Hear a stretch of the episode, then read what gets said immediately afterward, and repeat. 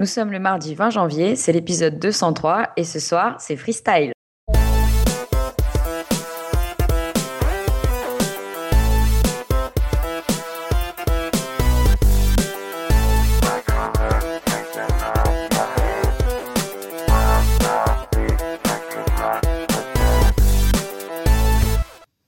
Bonsoir à tous et bienvenue donc dans cette émission 203. Euh, autour de notre table ce soir, donc on est en, en, en nombre réduit. D'abord à distance, nous avons Julie depuis Nice. Salut Julie. Salut. Robin depuis Paris. Et autour d'une table physique à Paris aussi, on a Alicia, notre invitée de ce soir. Bonsoir. Et puis moi-même, Nico. Et puis avant de commencer, euh, juste deux mots vu qu'on va être dans un sujet art et sciences d'une remarque de LGJ. 203 est le nombre de schémas Dream différents pour un poème de six lignes comprendra qui pourra. Au sommaire de l'émission de ce soir, donc l'interview d'Alicia, la réponse tant attendue au quiz du mois, la rubrique de Robin et Boson, des retours sur les émissions précédentes, des messages d'auditeurs, des pitchs, des plugs, et puis c'est tout. Et puis bah, donc euh, là-dessus, euh, et puis il y aura une quote aussi qui n'a pas été mise dans le sommaire, mais qui sera quand même présente. Et d'ici là, bah, Julie, la parole est à toi. Donc attention à la chatroom, ça va monter pour l'interview d'Alicia. Bah, bonsoir Alicia, merci d'avoir accepté notre invitation et puis euh, bienvenue à bord du, du, freestyle. Bonsoir Julie. Euh, on t'a invité à plusieurs titres parce que tu as une manière très particulière de communiquer sur les neurosciences en utilisant des supports artistiques. Alors, on te reçoit en tant qu'artiste et en tant que fondatrice de l'association Émotion Synesthète, avec laquelle tu es actuellement en train de monter une expo. Donc, euh, on va commencer par ta casquette d'artiste. Tu as une formation en neurobiologie, tu peins, tu joues du violoncelle, tu chantes. Euh, de tout cela, tu fais des projets dits art et sciences où, euh, pour reprendre tes propres mots, ton objectif est d'amener aux neurosciences à travers l'art et les sens. Euh, tes toiles sont souvent inspirées des images de neurosciences. Tu vois cela comme une contrainte ou comme une inspiration? En fait, euh, ma démarche à la base était de fusionner l'ensemble de mes centres d'intérêt, qui sont donc euh, la musique et euh, la psychologie, et donc les neurosciences, la psychologie cognitive, tout ce qui a trait à la compréhension de l'humain, dans ce sens-là. Et donc l'idée, c'est de trouver tous les supports artistiques envisageables pour parler de telle ou telle notion au niveau des neurosciences. Donc, euh, à la base, la peinture, c'était pas du tout un, quelque chose euh, qui m'intéressait ou je n'avais un quelconque talent. Donc, euh, je m'y suis mise parce que euh, au détour de la conférence concert que j'ai montée, euh, qui s'intitule Musique et cerveau, un jour on m'a dit qu'on voulait me proposer en fait de, faire tourner cette conférence et on m'a dit qu'il fallait faire attention au droit à l'image dans le PowerPoint. Et je me suis dit bon bah ok, je vais faire mes propres images. J'ai acheté des pots de peinture et puis j'ai commencé à à faire un peu comme Jack euh, Pollock, euh, à jeter de la peinture et puis à essayer de représenter en fait euh, des images des neuroscientifiques tout en essayant malgré tout d'être au plus près de la réalité.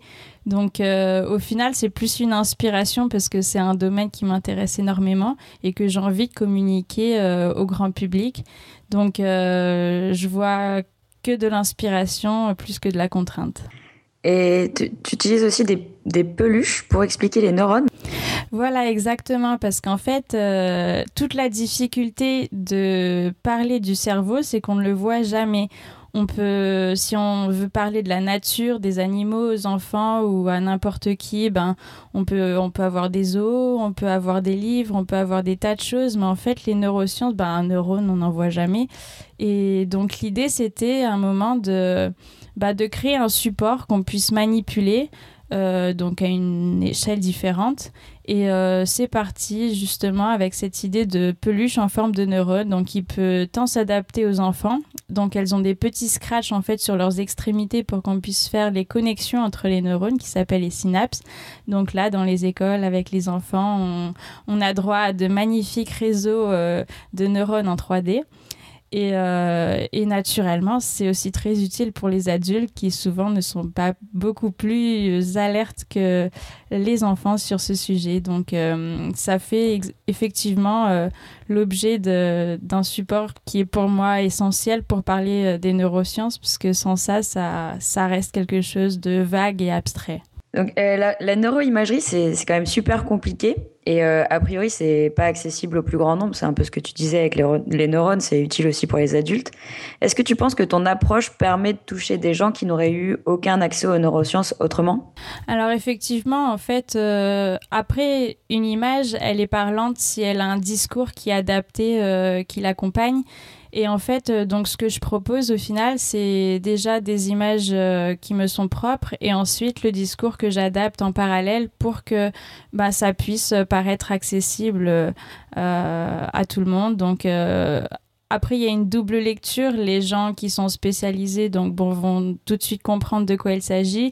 Le grand public pourra, euh, avant d'arriver aux notions de neurones, de cellules nerveuses, euh, vont d'abord voir des fleurs, des champs de coquelicots, des champs de tournesol. On m'a parlé aussi de euh, qu'une de mes toiles faisait penser au ciel étoilé de Van Gogh. Donc bon, j'étais très touchée.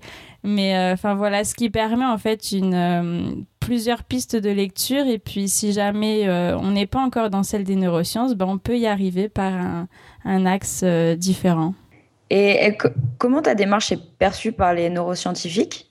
Alors, elle est plutôt bien perçue. Euh, je rencontre pas mal de neuroscientifiques qui euh, trouvent la démarche intéressante parce qu'effectivement, bah, là, on a un support qui est adapté euh, à tout un chacun.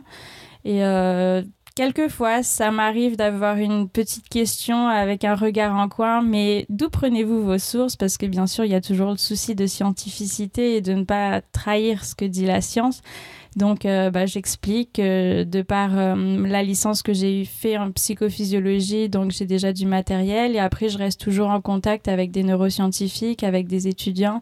Et après, je compte aussi sur toutes ces collaborations pour m'aider à toujours comprendre davantage et, et, et puis après pouvoir communiquer tout ce que j'apprends aux gens que je rencontre. Oui, en fait, euh, la, communauté est plutôt bienveillante euh, par rapport à ton travail. Oui.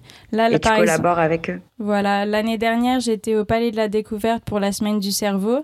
Et là, ils m'ont renouvelé pour cette année, donc avec encore plus de responsabilités. Donc j'imagine qu'ils étaient contents et puis que ça va aller de mieux en mieux avec le temps. Et puis avec d'autres partenariats qui se feront, j'espère, euh, dans l'avenir. Et auprès du, du, grand public, comment est perçu ton travail? Bah du coup très bien aussi parce que ben souvent les gens disent ah pour une fois qu'on comprend tout aux sciences ou tout du moins ça, ça ça paraît d'un coup beaucoup plus accessible que peut-être des conférences de grands chercheurs qui seront très intéressantes mais où on aura un peu plus de mal à se mettre dans le bain donc euh, euh, en général, on a des très bonnes réactions. Et puis là, par exemple, euh, la médiathèque Jacques Baumel de Rueil-Malmaison nous a proposé donc euh, à mon association et Connie Junior, euh, un groupe d'étudiants avec qui je travaille, de justement animer toute la semaine, le mois euh, de l'événement La Science se livre qui aura lieu donc en février prochain. Donc eux en fait leur idée c'est de étant donné qu'ils ont un background littéraire, ils n'ont pas les outils pour amener les sciences aux gens donc ils chaque année en fait ils dédicacent un mois comme ça où ils font des événements sur la science pour justement garder quand même euh, un contact avec la science et puis essayer de d'investir ce, ce domaine. Et là, du coup, par exemple, bah, ils étaient très enthousiastes tant à l'idée de l'exposition peinture que des contes pour enfants de Connie Junior que euh, la conférence concert que je propose pour euh, parler du cerveau, mais comme si on était un concert avec de la musique, de la poésie, du théâtre. Donc euh, au final, euh, les gens sont très friands de ça parce que justement, euh, ils ont l'impression que que voilà, tout est accessible. Je, peux me permettre une question, Julie? Enfin, C'était Julie qui demandait qu'elle son, son truc. non mais du coup, tes, tes, tes, toiles là, tu les fais à chaque fois avec dans l'idée en fait de parler de, de, de parler d'un sujet de, de, neurosciences, je veux dire de présenter un aspect de est-ce que tu as un souci didactique avant tout ou un souci artistique avant tout? Je dire, est-ce que tu... Alors, dans l'idée, quand j'ai commencé la démarche de vouloir peindre, euh, j'avais ce souci didactique, mais j'avais pas d'orientation précise dans qu'est-ce que je vais peindre. Ou... À la base, j'ai juste cherché des images qui me plaisaient au niveau des couleurs et je me suis dit, il faut que j'essaye, que je vois qu'est-ce que ça donne quand je prends mon pot de peinture et puis que je fais ça ou encore que je fais ça. Donc au départ, c'est très expérimental, juste sur des images que je ne savais pas forcément ce qu'elles représentaient. Et moi, moi-même, j'ai aussi ce plaisir avec le temps ben, de découvrir ce que j'ai peint. Euh, des fois, quand je pensais que les neurones étaient dans un sens, ben, plus tard, je découvre qu'en fait, ils sont dans un autre. Et puis, de fil en aiguille, euh, ben, tout ce que j'apprends, j'arrive à le reconnecter aux, diverses peintures que j'ai faites. Et euh, donc, même pour moi, c'est un mode d'apprentissage qui est très très réjouissant et, et après voilà tout est tout finit dans justement communiquer tout ça euh, au grand public.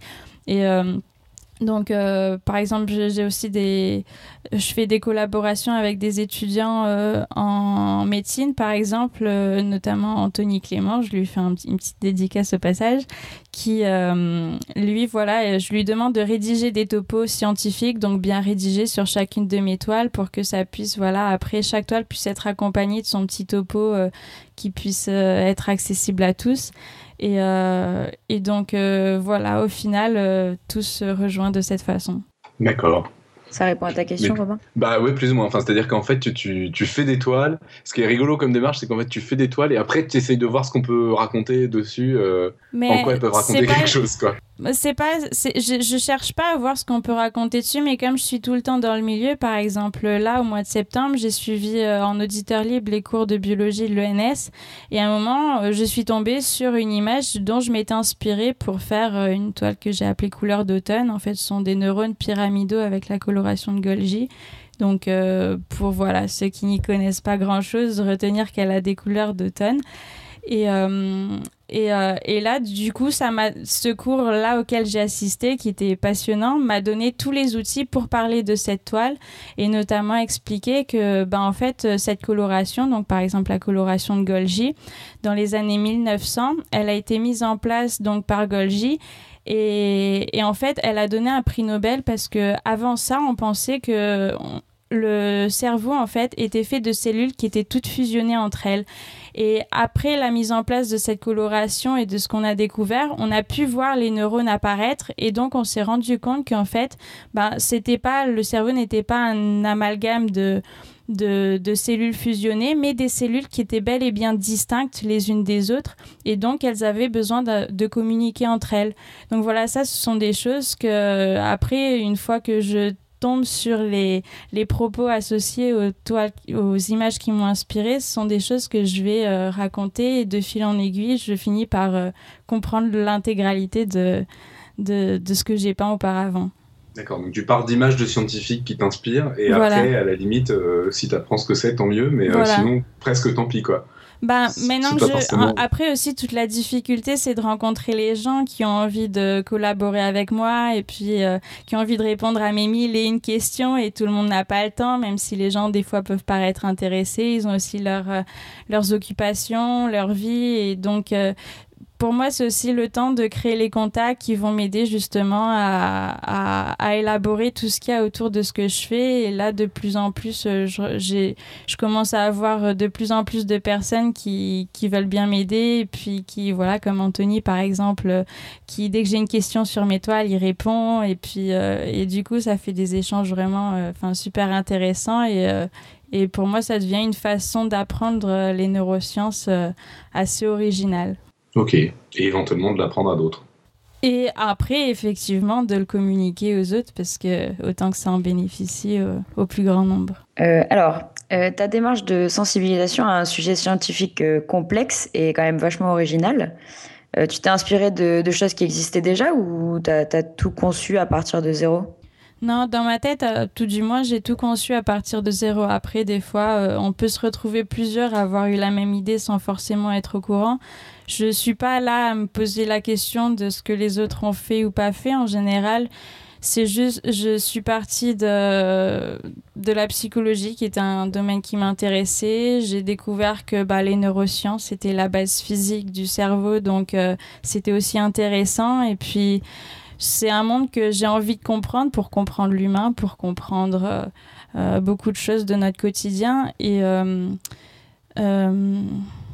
je me suis perdue dans la question. Est-ce que tu peux me répéter la question, Julie, s'il te plaît? C'était est-ce que tu t'es inspirée de choses existantes ou est-ce que ah tu as tout voilà. Et donc, euh, j'ai aussi assisté à des cours de neurobiologie qui étaient passionnants, certainement, par des profs très enthousiastes, avec des termes très compliqués et très frustrés de ne pas comprendre grand-chose à la fin de ces cours. Et donc, euh, dès que j'ai commencé à, balbutier dans le domaine des neurosciences et que j'ai commencé à comprendre des choses que je trouvais passionnante, j'ai, tout de suite voulu euh, le communiquer bah, aux enfants notamment, puisque euh, au final, on se rend compte que beaucoup d'étudiants, que ce soit en neurosciences ou en sciences cognitives, sont arrivés tard dans ce milieu parce qu'ils ne connaissaient pas du tout ce domaine. Donc souvent, ils ont fait, je sais pas, école de commerce ou euh, je ne sais quelle quelles études et puis on se retrouve très tard au final à, à commencer euh, à, intégrer ce domaine. Donc euh, c'était ma démarche de me dire euh, faut en parler faut en parler aux enfants faut en parler à tous les âges parce que ben c'est ça traite quand même l'humain c'est ça, ça, parle de ça parle à tous ça parle de notre quotidien ça parle de nos relations. Donc ça a le mérite de que ça, soit entendu, qu'on puisse accéder à, tout ce monde. Et donc, euh, je réfléchis juste au, au, fil de mes, ben, de mes rencontres, de, de, ma vie. Voilà, comment, comment je peux expliquer telle chose, comment je peux expliquer telle autre. Et puis, euh, voilà, donc au final, enfin de ma démarche à moi, c'est quelque chose que j'essaie vraiment de partir de zéro et de moi et de, de mon quotidien et des rencontres que je fais. Ok, très bien. Et, selon toi, qu'est-ce qui manque le plus dans la vulgarisation scientifique classique? Une touche de beauté, un esprit ludique? Voilà, un petit peu les deux. Et puis, euh, il y a aussi toujours euh, le côté nécessaire, bien sûr. Euh, enfin, je parle de la rigueur qui, qui, qui prime dans, dans la façon de présenter les sciences. Donc, on a le scientifique qui est à son bureau, qui a le PowerPoint avec les slides, euh, les schémas, les graphiques, les chiffres. Et ça, c'est vrai que c'est quelque chose que j'ai voulu un peu bouleverser et, euh, et voilà, dire qu'on pouvait apprendre ben, en écoutant de la musique. Notamment, on sait qu'on retient plus, mieux un texte s'il est parlé, s'il est chanté, pardon, plutôt que parlé. D'où les consignes pour enfants ou les musiques pour apprendre les langues étrangères. D'ailleurs, euh, tout le monde l'aura expérimenté, cette chanson qui nous trotte dans la tête toute la journée. Et quand j'étais ado, je me disais, mais si mes cours pouvaient me trotter dans la tête toute la journée, ça serait bien. Donc, euh, j'ai essayé de voir comment, justement, à partir de toutes ces notions, euh, bah aussi voilà favoriser les circuits émotionnels pour apprendre que apprendre ça doit pas forcément être une contrainte ça doit pas être euh, quelque chose euh, qui euh, qu'on procrastine au plus haut point. Apprendre, ça doit être avant tout du plaisir et de toute façon, il y a que comme ça que ce qu'on apprend pourra donner des fruits dans dans nos réflexions, dans notre vie. Dans c'est donc euh, voilà comment comment essayer de voilà, de mettre justement de la beauté, de l'originalité, de, du plaisir, de l'émotion pour que ce soit pas juste des informations qu'on ingurgite et qu'on oublie euh, deux jours plus tard et qu'on puisse en tirer des meilleurs bénéfices. Ok. Euh, alors, on, mettra un lien sur, euh, sur tes toiles dans les notes de l'émission, bien sûr, mais on, est quand même un podcast audio. Et donc, les gens qui nous écoutent en conduisant ou en faisant la vaisselle, ils pourront pas forcément voir tes toiles. Est-ce que tu peux nous, nous en décrire une par exemple ton tableau nature vivante? Parce qu'on on peut penser à un champ de coquelicots, mais c'est pas vraiment ça. Alors effectivement, ce champ de coquelicots euh, représente en fait des terminaisons neuronales. Donc euh, encore une fois, comme ça, euh, avec simplement un média audio, ça sera difficile à bien décrire. Mais disons que en fait, les neurones, si on veut, une tête euh, si on fait euh, une euh, homologie avec le corps humain, donc il y a la tête qui s'appelle le soma. Ensuite, ils ont des cheveux qu'on appelle les dendrites. Puis il y a un long corps qui s'appelle l'axone. Disons qu'il n'y a pas de bras et il y a des petits pieds. Et en fait, sur Nature vivante, on voit comme ça des petits fils verts qui correspondent aux terminaisons du neurone, donc au niveau des pieds. Et euh, au bout, on voit des pastilles oranges qui correspondent en fait aux neurotransmetteurs. Donc les neurotransmetteurs, ce sont des messagers chimiques qui sont libérés des pieds des neurones. Cette semaine, j'étais dans une... parce que je travaille dans les temps périscolaires et j'ai un, un enfant qui m'a sorti cette phrase que j'ai trouvée magnifique. En fait, comme les neurones ne peuvent pas se passer de l'électricité entre eux, ils ont des petits messagers chimiques qui sortent des tentacules des pieds d'un neurone pour aller jusqu'aux tentacules de la tête d'un autre neurone. Et donc, euh, ces champs de coquelicots représentent donc les fleurs des coquelicots représenteraient justement ces messagers chimiques qui vont être libérés des tentacules des pieds des neurones pour rejoindre euh, en l'occurrence le muscle et donc euh, en fait là euh, sur cette toile sont représentés des neurones qui vont amener des messages aux muscles pour justement pouvoir se mouvoir donc j'ai appelé cette toile nature vivante parce que en opposition aux nature morte que sans être très cultivée dans l'art je j'ai jamais vraiment compris la démarche et je préférais une idée de quelque chose de vivant que mort et donc là c'était l'occasion de de parler de cette idée. Et euh, donc voilà. Ok, donc pour ceux qui sont dans la chatroom, l'image vient d'apparaître, donc euh, on a eu un petit retard, mais vous comprendrez bien ce qu'a décrit euh, Alicia. Et donc, où est-ce qu'on peut voir tes toiles? Alors, on peut les voir sur mon site euh, www.emotionsin, donc émotion avec à la fin syn.com. Et euh, sinon, il y a aussi sur le site Facebook de Émotion Synesthète. Et voilà, vous trouverez après différents liens pour euh, accéder au visuel. Ok, alors euh, on en a déjà un petit peu parlé, mais tu as peut-être quelque chose à ajouter sur l'exposition que tu vas faire à la médiathèque Jacques Baumel? Ce que je peux en dire, c'est qu'elle est gratuite, on peut accéder gratuitement, donc tant à l'exposition de peinture, mais il y aura aussi une exposition de peluches et euh, des expositions des dessins de Connie Junior et également donc euh, euh, la conférence concert qui aura lieu le 11 février, le mercredi 11 février à 20h30. Et également pour les enfants, il y aura des ateliers qui seront organisés où donc seront contées les histoires de notamment l'histoire de Mimi la microlie. Ok, très bien. tu nous donneras les, les références exactes, on mettra euh, dans les notes de l'émission pour que les gens puissent euh, retrouver les, les, lieux, etc. Ok, très bien. Sinon, c'est aussi sur le site Facebook de Émotion Synesthète. Ok, parfait. Euh, donc Alan ne peut pas être avec nous ce soir, mais il, m'a demandé de te dire qu'il était immensément fan de tes toiles et que si c'est dans ses moyens, il serait ravi d'en acquérir, acquérir, une. Est-ce qu'on peut les acheter quelque part? Oui, bah, le mieux euh, pour en discuter et puis voir euh, toutes les possibilités, c'est de, rencontrer, de rentrer directement en contact avec moi, notamment ben, si on va sur mon site et euh, dans la rubrique contact, on m'envoie un mail et puis après on peut s'écrire, s'appeler et puis voir en fonction du budget de chacun, trouver un arrangement pour que voilà, on puisse investir dans un petit souvenir qui nous fera plaisir. Ok, cool. Bah, je pense que ça lui fera plaisir. Euh, on va parler un petit peu de ton association. Donc, euh, le sens de la vue n'est pas le seul que tu mets à contribution, mais également Louis à travers la musique, tu en as parlé, le toucher à travers les peluches, euh, à travers les ateliers et des meet-up.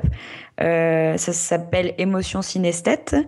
on avait parlé de synesthésie sur le podcast, mais c'était il y a très longtemps. Tu, peux nous rappeler de, quoi il s'agit? En fait, la, synesthésie est un processus que certaines personnes vivent au quotidien qui implique euh, une communication automatique et irrépressible entre les sens. Donc par exemple, quand quelqu'un va voir euh, euh, une lettre, son cerveau va lui associer une couleur. Ça peut se faire également avec des notes de musique ou après, il peut y avoir autant de synesthésie possible que de personnes qui les vivent.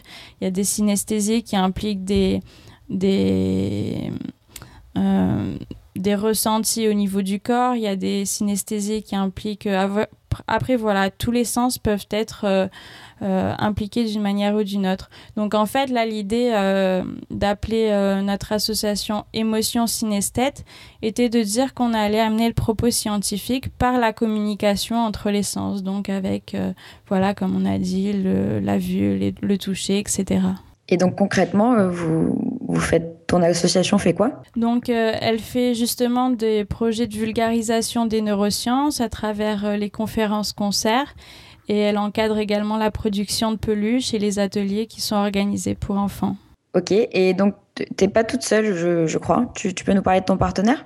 Voilà, alors euh, je travaille avec Thomas Chabalier qui lui euh, est étudiant en musique au CNSM de Paris. Il est en section jazz et musique improvisée et donc a une formation classique. Euh, euh, du conservatoire d'Antibes et de Nice. Donc, et comme c'est quelqu'un aussi de très créatif qui, qui ne demande que des projets pour euh, mettre sa, sa créativité à l'emploi. Donc, on s'est très bien rencontrés et il a été tout de suite emballé par cette idée de, bah, de faire de la musique sur les neurosciences et puis de, voilà, de participer à, à ce, la création de ce spectacle. Et du coup, ben, on se, on se complète l'un et l'autre. Et, euh, et voilà, je suis très heureuse de faire ça avec lui. Et puis, si tu m'entends, merci.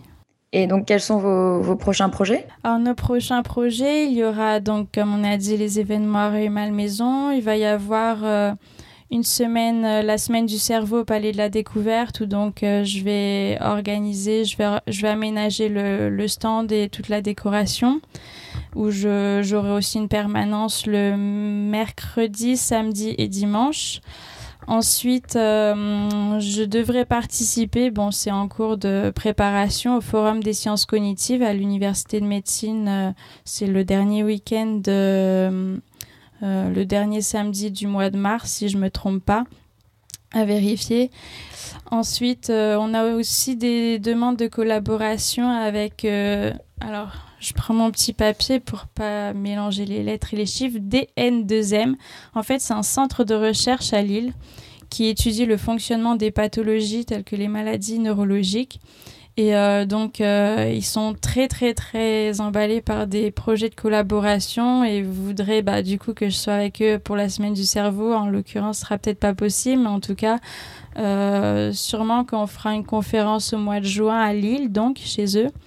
Et euh, après, euh, enfin voilà, il faut déterminer les prochains projets euh, qu'on va mener en partenariat avec leur leur institut. Et ensuite, également, je serai à Orsay, à la médiathèque d'Orsay au mois de mars et avril. Il y a une date au mois de mars où on va faire notre conférence. Euh, je pense que l'entrée sera gratuite et également les ateliers pour enfants qui auront lieu sur un week-end en entier au mois d'avril. Donc, il me semble que c'est du 9 au 11, quelque chose comme ça. De toute façon, si après pour les dates, on peut aller sur donc, mon site www.emotionsigne.com. Euh, et quand on va dans la rubrique événements, on voit tous les événements passés, également les événements à venir. Donc, on peut retrouver euh, tous les, les, différents projets voilà, qui vont se dérouler euh, dans le futur. Et euh, sinon, on devrait aussi aller au Canada dans un festival Art Science euh, à Montréal et à Québec. Non, Ottawa et Montréal. Et donc, bon, là, ça a mis un peu plus de temps à s'organiser puisqu'il y a un livre qui devait sortir justement en, même temps, en même temps que le, festival, mais on devrait faire notre conférence de l'autre côté de, euh, de l'Atlantique. Donc euh, voilà, c'est pour les projets en tout cas les plus proches. Vous avez quand même un agenda bien rempli. Ça commence, oui. c'est bien. Ouais, ouais, ouais. Alors si, si tu veux lancer un appel à coup de main, bah, c'est maintenant, tu, tu peux y aller. Alors c'est vrai que la couture des peluches euh, me prend énormément de temps et j'ai commencé à avoir du mal à, avoir des week-ends, à avoir des soirées. Si jamais vous avez besoin de vous détendre et la couture vous fait du bien, voilà, je peux proposer des petits sacs de couture euh, où vous pourrez coudre des dendrites, des axones. Je vous expliquerai tout ça avec plus de détails euh, de vive voix. Et euh, je sais que des fois, des amis ont pris de grands plaisirs à, à se détendre. Enfin, il y a les gens que ça détend. Si ça ne vous détend pas, ce n'est pas la peine, bien sûr. Mais euh, voilà, de coudre entre midi et deux ou le soir devant la télé, éventuellement, voilà, j'ai aussi de quoi vous proposer. Ok, bah parfait. Parce qu'il y a des gens qui sont intéressés, vous pouvez contacter Alicia ou vous pouvez nous contacter et on retransmettra. Euh, est-ce qu'il y a quelque chose qu'on a oublié de te demander? Tu, veux ajouter quelque chose? Euh, après, je veux bien passer comme une bouteille à la mer. Euh, J'essaie aussi donc de me développer. Donc c'est vrai que là, ça commence bien, mais j'ai aussi de plus en plus de travail à gérer toute seule. Et puis, il y a des choses que peut-être de temps en temps, j'aurais besoin de professionnels pour m'aider ou pour faire des choses plus carrées. Ou...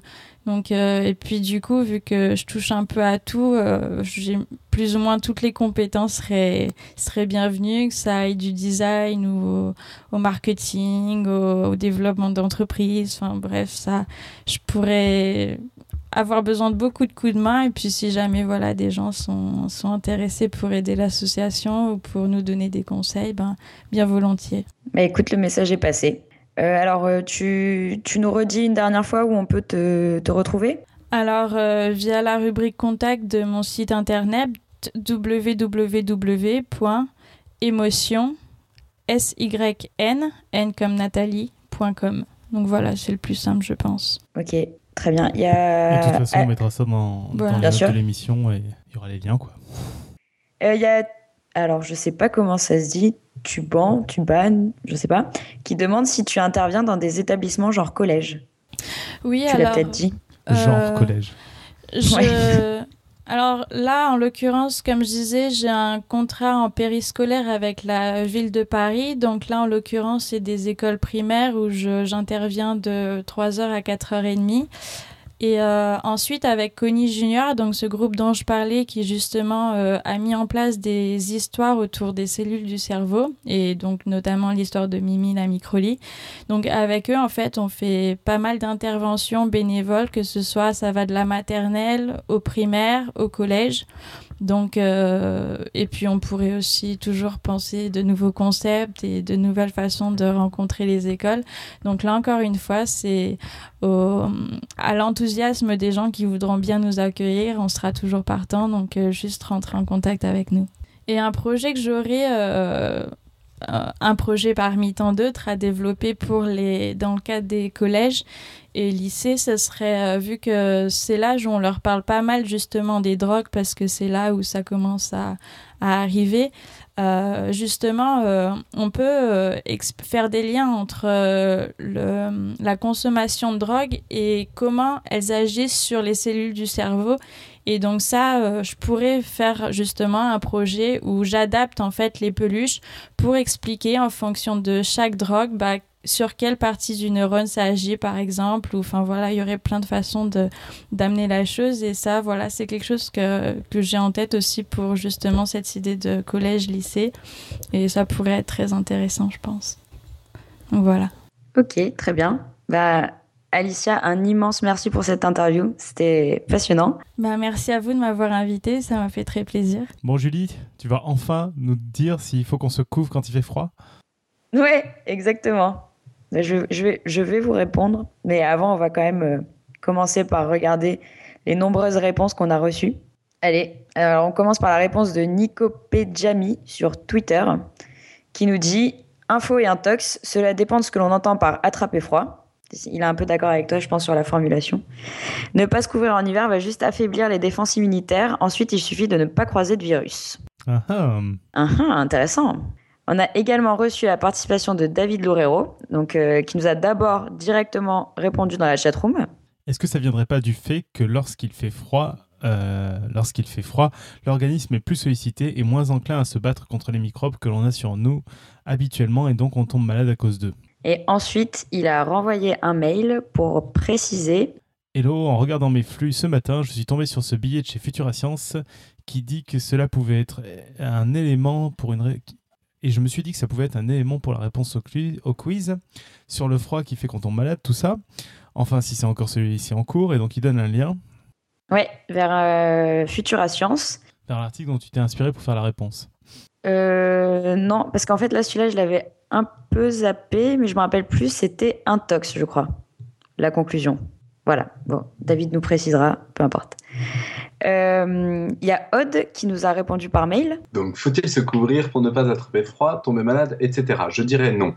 avoir froid ne veut pas dire être malade. Mais j'avoue que maintenant, en tant que maman, quand je vois mon petit monstre courir pieds nus sur notre sol froid, je ne peux m'empêcher de lui dire mets tes chaussons, tu vas attraper froid. Mais si, bientôt tu lui diras podcast science a dit que ça allait, vas-y, cours dans la neige. Et même enlève ce pull.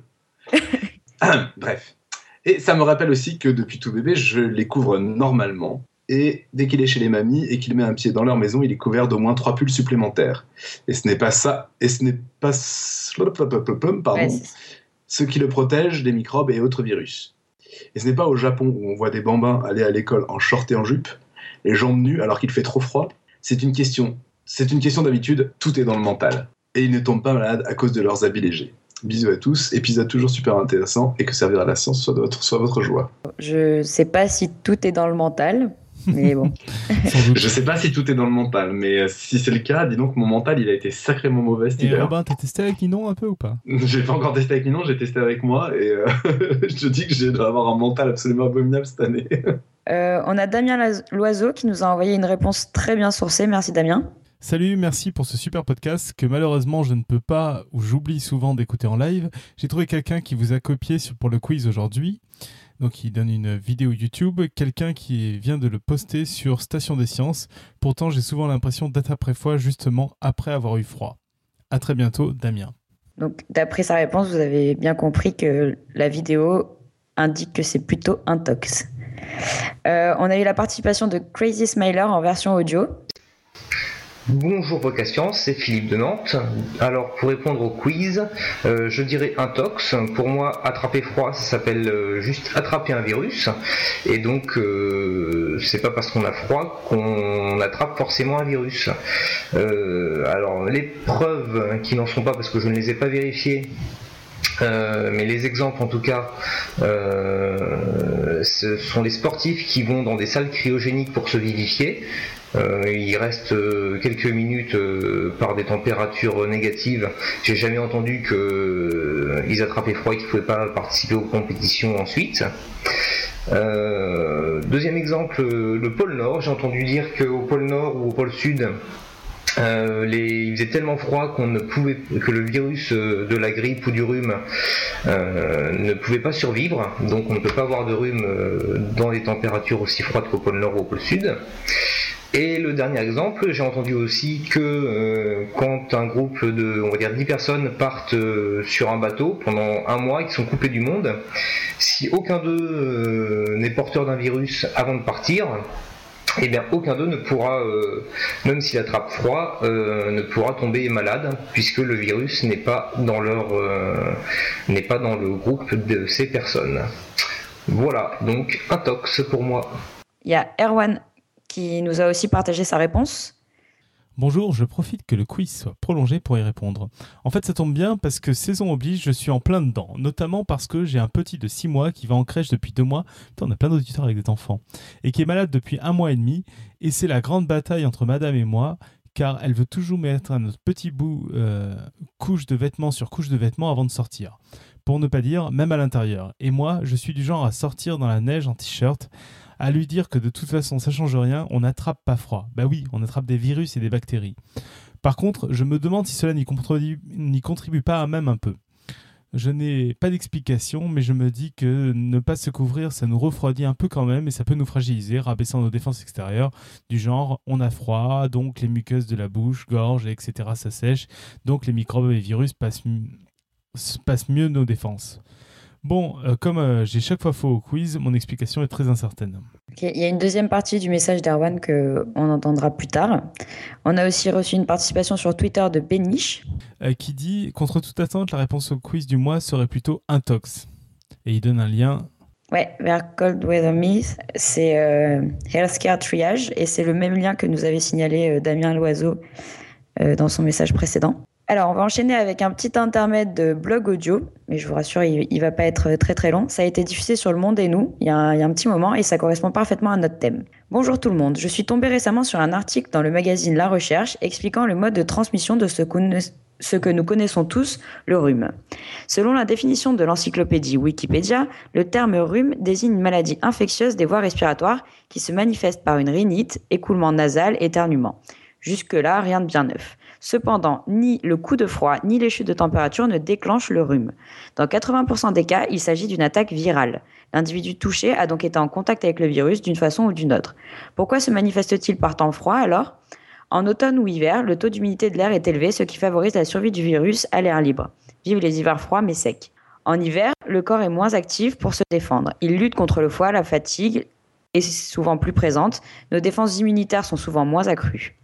La transmission du virus se fait par voie aérienne, éternuement ou tout, ou lors d'un contact. Des études ont montré que les rhinovirus sont présents sur les mains de 40 à 90% des personnes atteintes et sur les objets touchés, par exemple les poignées de porte. Sachant aussi que le virus peut survivre des heures sur des supports inertes, les antibiotiques n'ont aucun effet sauf en cas de surinfection bactérienne le rhume se guérit seul en 7 jours.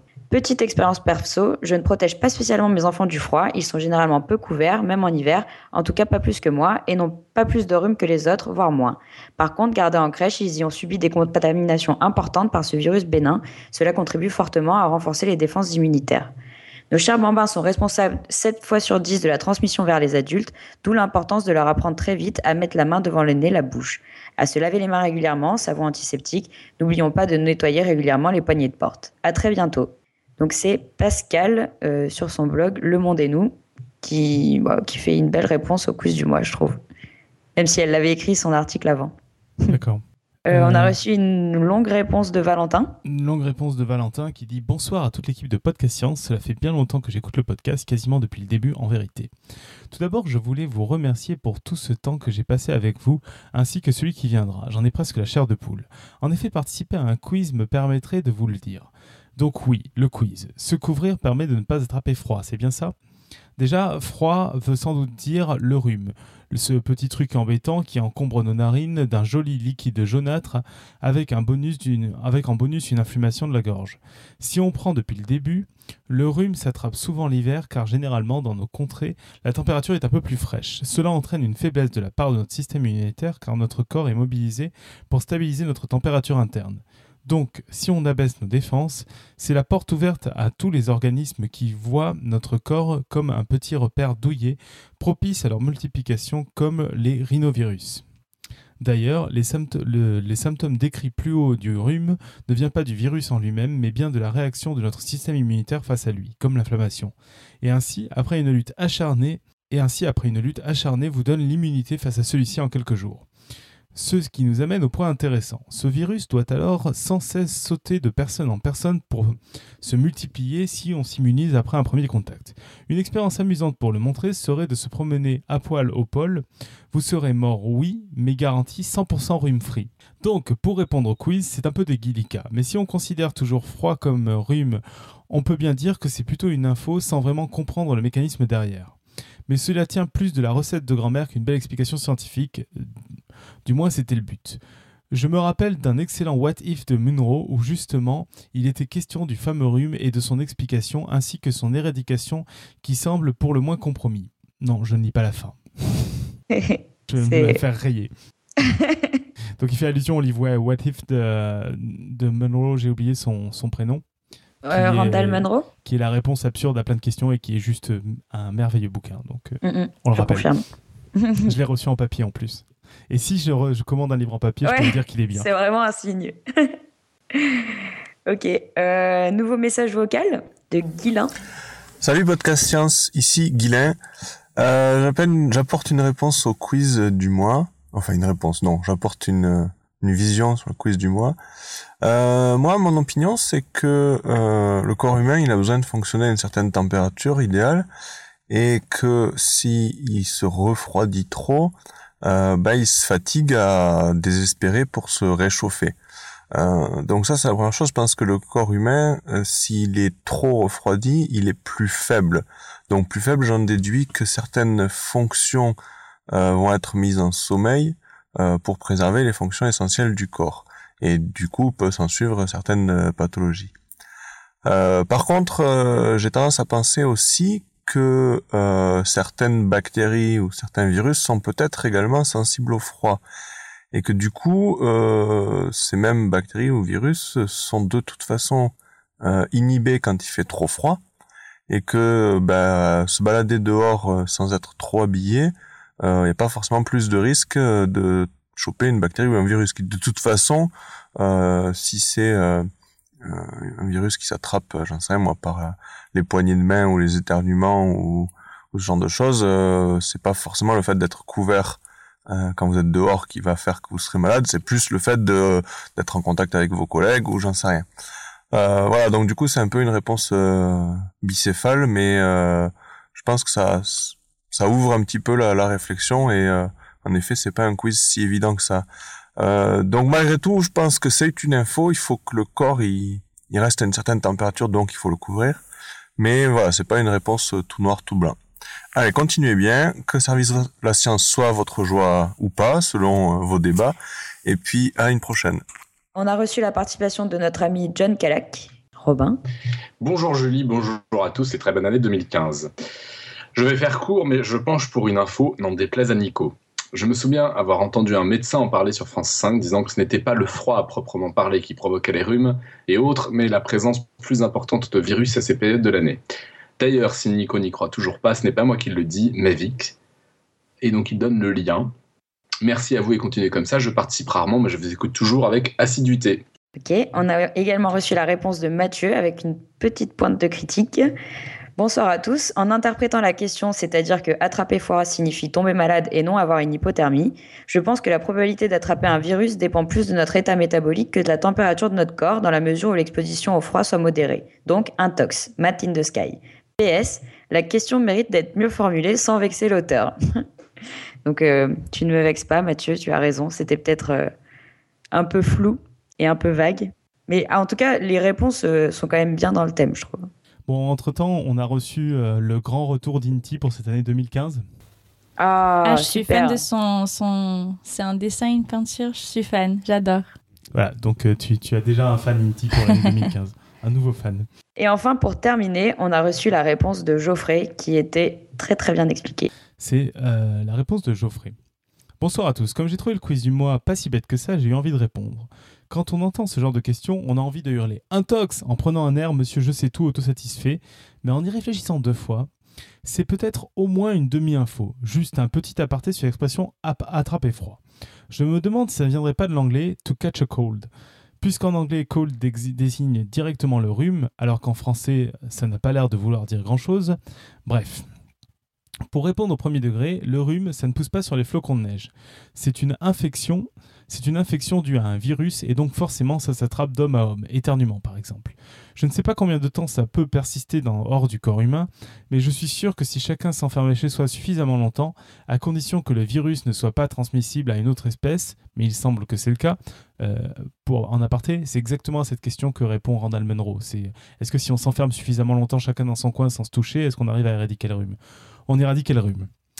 Bon, après, si la moitié de la planète meurt d'inhalation dans le process, voilà quoi. Donc, si on prend la question strictement comme elle a été énoncée, non, il ne suffit pas de se couvrir pour attraper un rhume.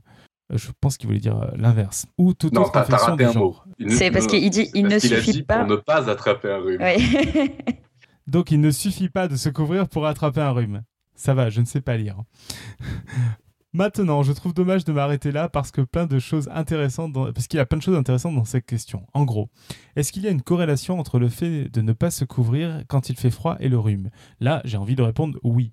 L'air froid fait notoirement deux choses à notre organisme. Il, dessèche la muqueuse nasale et il fait baisser la température de corps. S'il y a une chose dont je suis certain, c'est que la muqueuse nasale doit être humide pour jouer son rôle de barrière contre les virus. Donc un bon point pour les cache-nez et les écharpes montant au niveau du nez qui permettent de créer une bulle d'air plus chaud et plus humide autour du nez et de la bouche en recyclant la vapeur d'eau de la chaleur expirée. Une chose dont je suis moins sûr, mais qui semble assez intuitive, c'est que les virus n'aiment pas trop la chaleur. Le rhinovirus, par exemple, prolifère dans la muqueuse nasale justement parce que la température y est basse. Par ailleurs, il est bien connu que la fièvre est un mécanisme de défense immunitaire.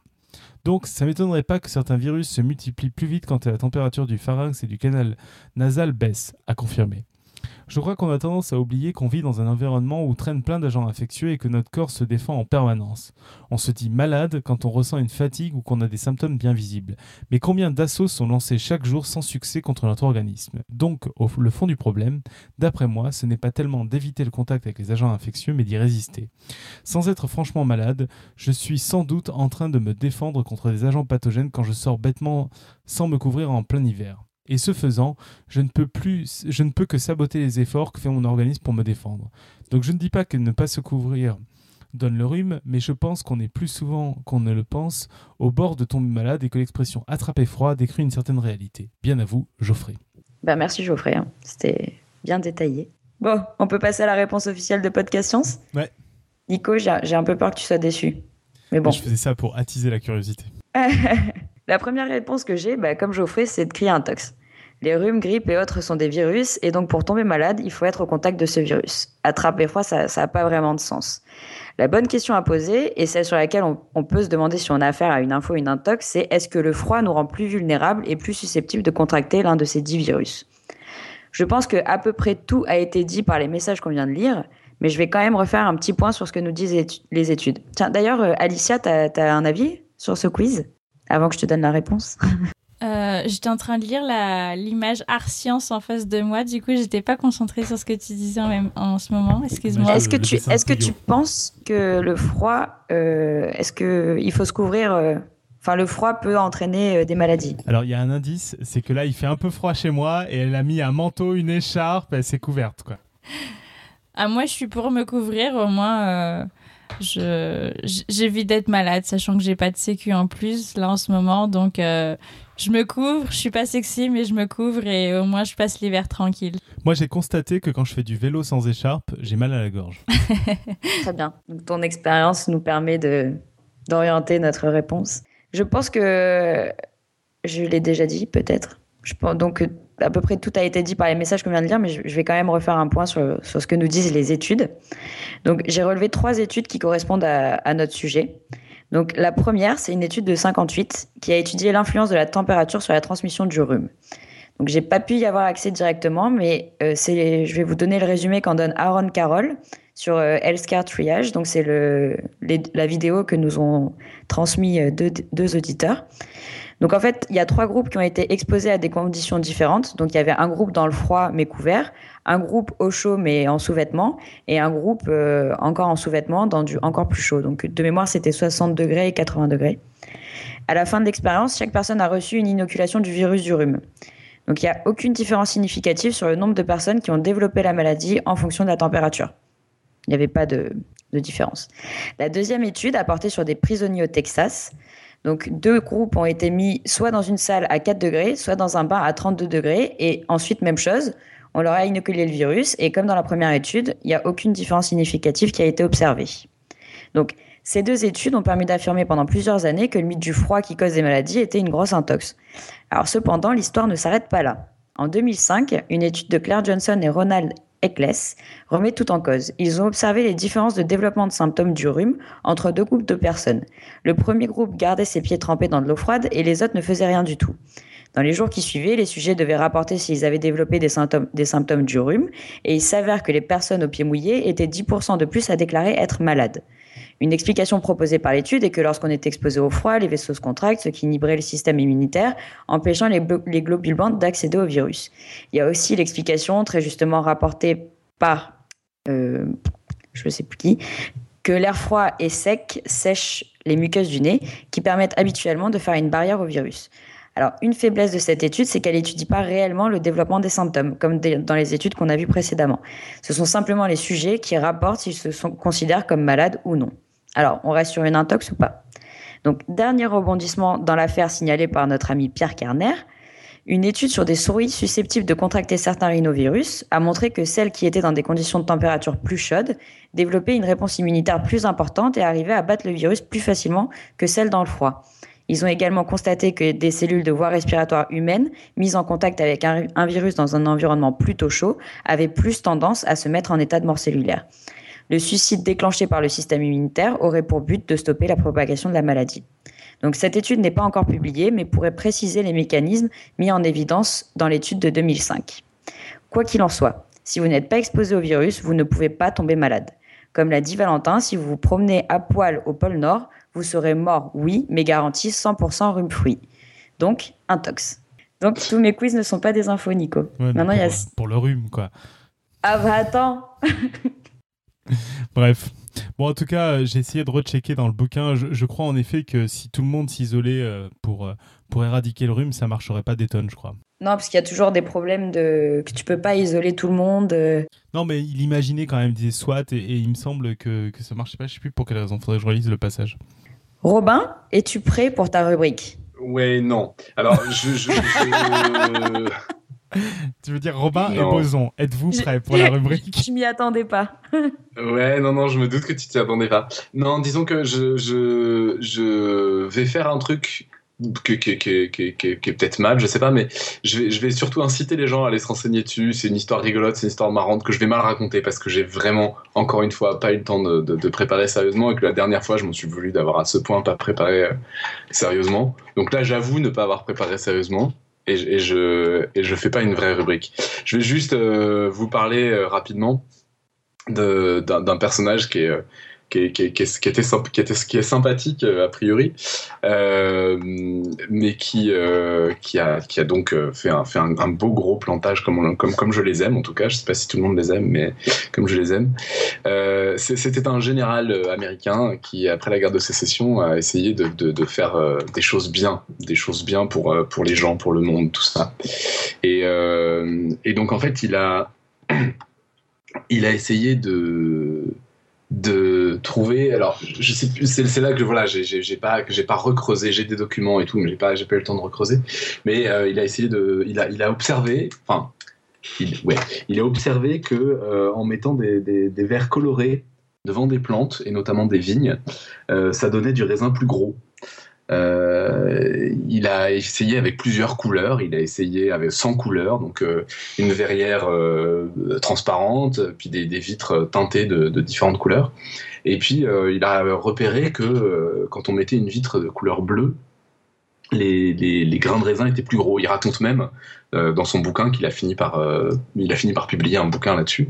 Euh, il a fini par, il, a, il raconte même la visite d'un, c'est assez drôle, d'un, d'un, spécialiste de, de, des vignes qui dit qu'il a jamais vu de, de raisin aussi gros, tout ça, que c'était complètement extraordinaire, euh, machin. Et puis il dit, euh, voilà, la première année.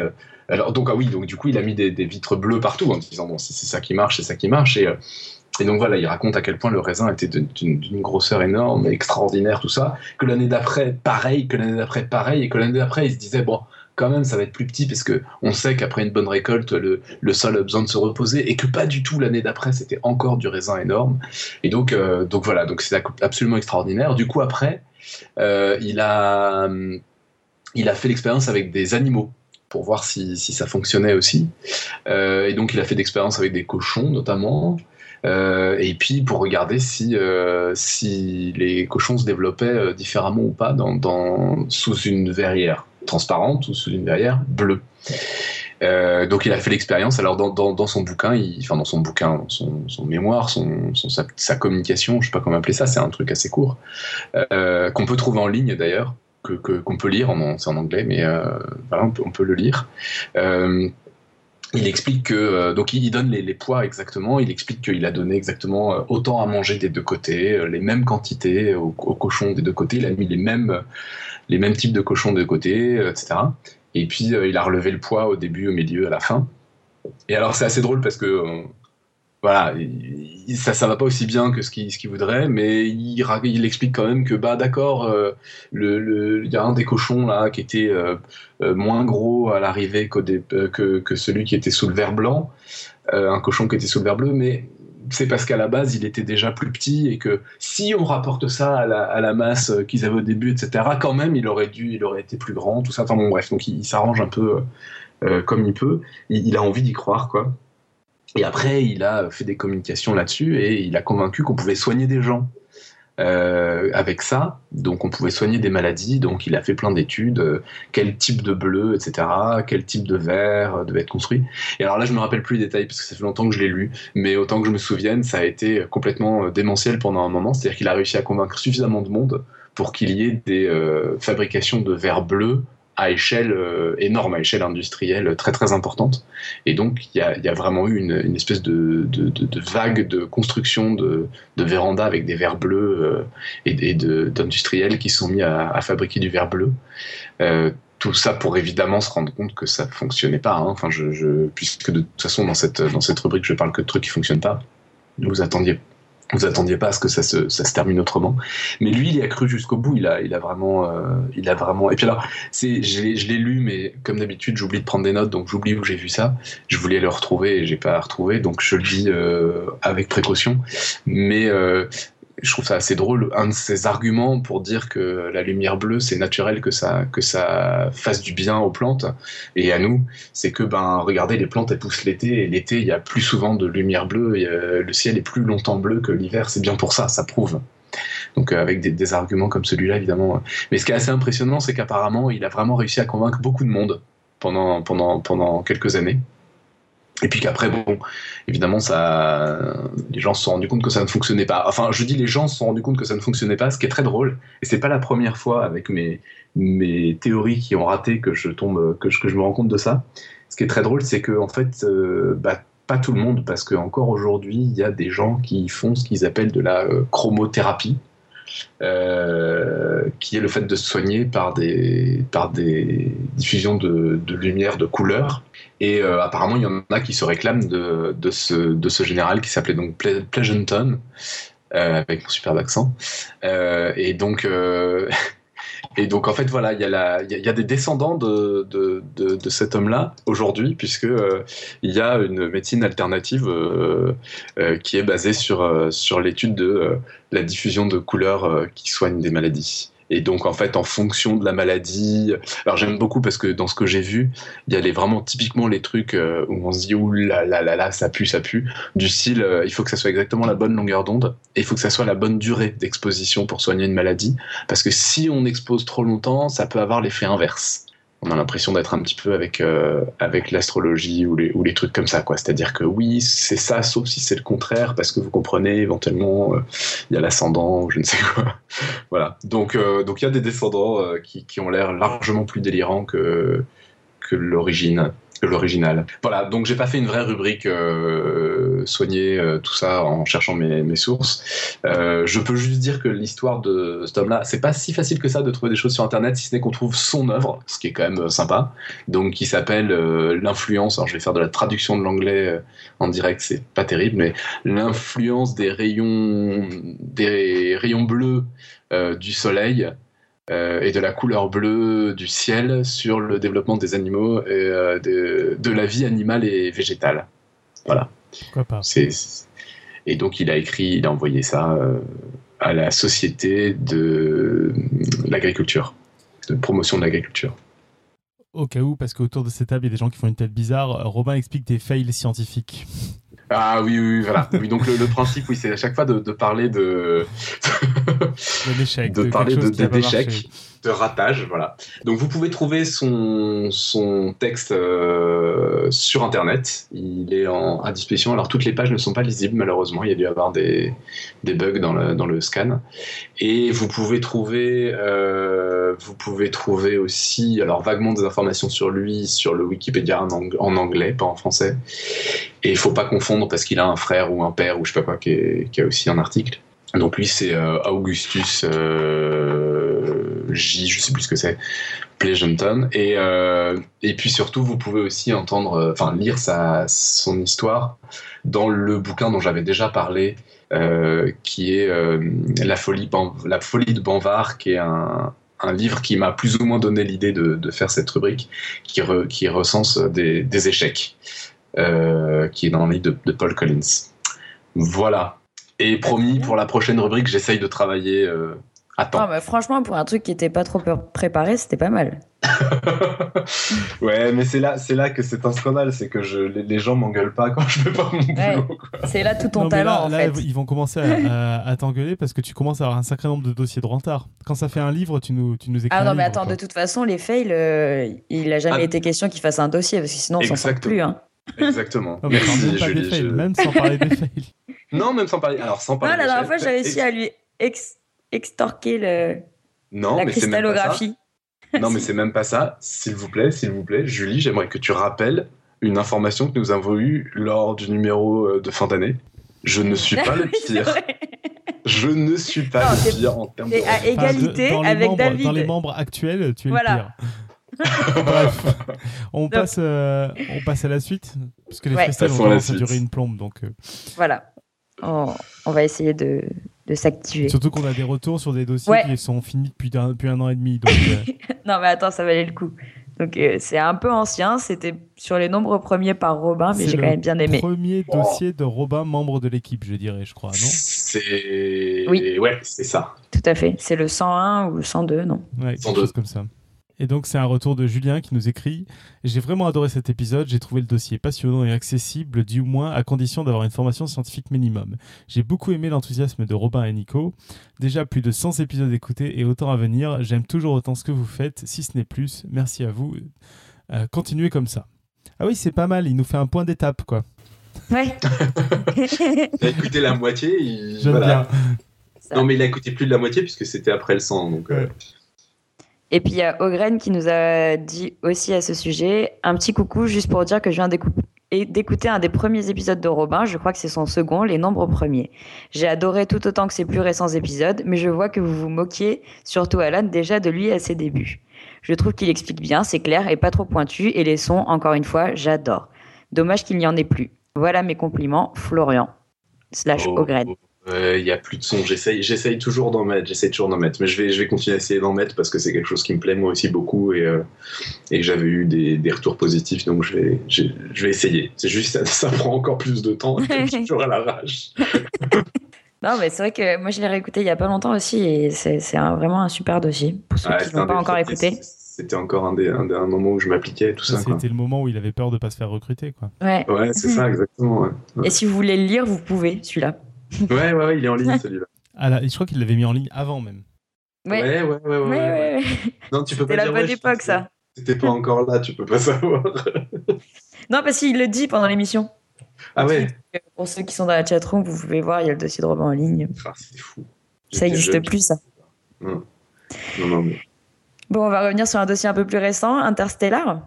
Ouais, on a Mantine qui nous dit Bon épisode, un peu trop monologue à mon, bou- à mon goût. J'aurais aimé savoir c'est l'avis des autres participants sur le film et ses côtés scientifiques, mais j'imagine que tous ne l'avaient pas vu ni lu le livre de Kip Thorne. Je crois que c'est exactement ça.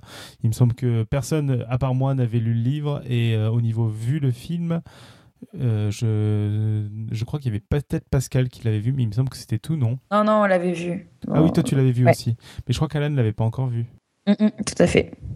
Spoiler Attention, lors de ma vision du film et de la scène finale dans le trou noir, je n'ai pas visualisé d'hypercube au sens mathématique, mais une représentation simpliste de la quatrième dimension à la manière d'une pellicule de film, où les images juxtaposées représentant l'écoulement du temps.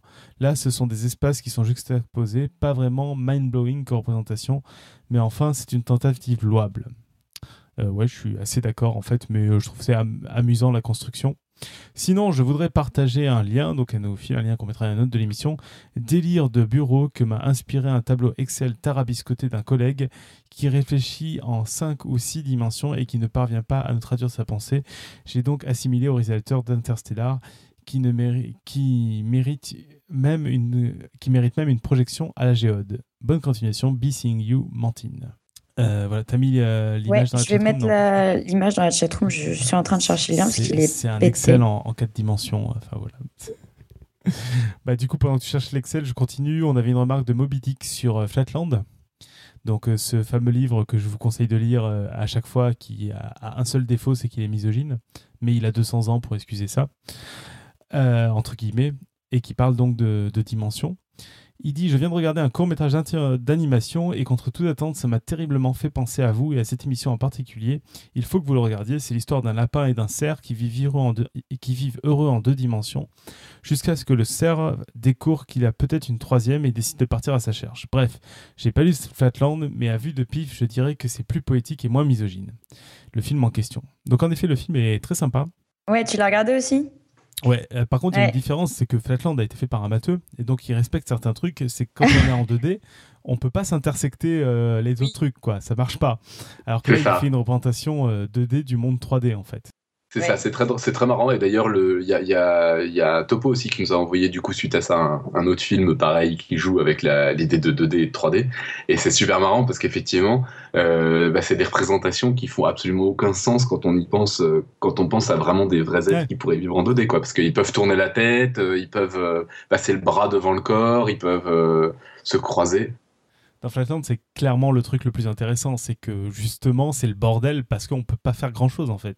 Et, voir dans Lineland, c'est-à-dire le monde en une dimension, c'est pire encore parce que là, tu, tu ne verras définitivement que quand si tu en vivais sur une ligne, tu es condamné à ne voir que tes deux voisins, ton voisin de gauche et ton. enfin, tu es condamné à voir qu'un de tes voisins et ton cul est condamné à voir que ton autre voisin.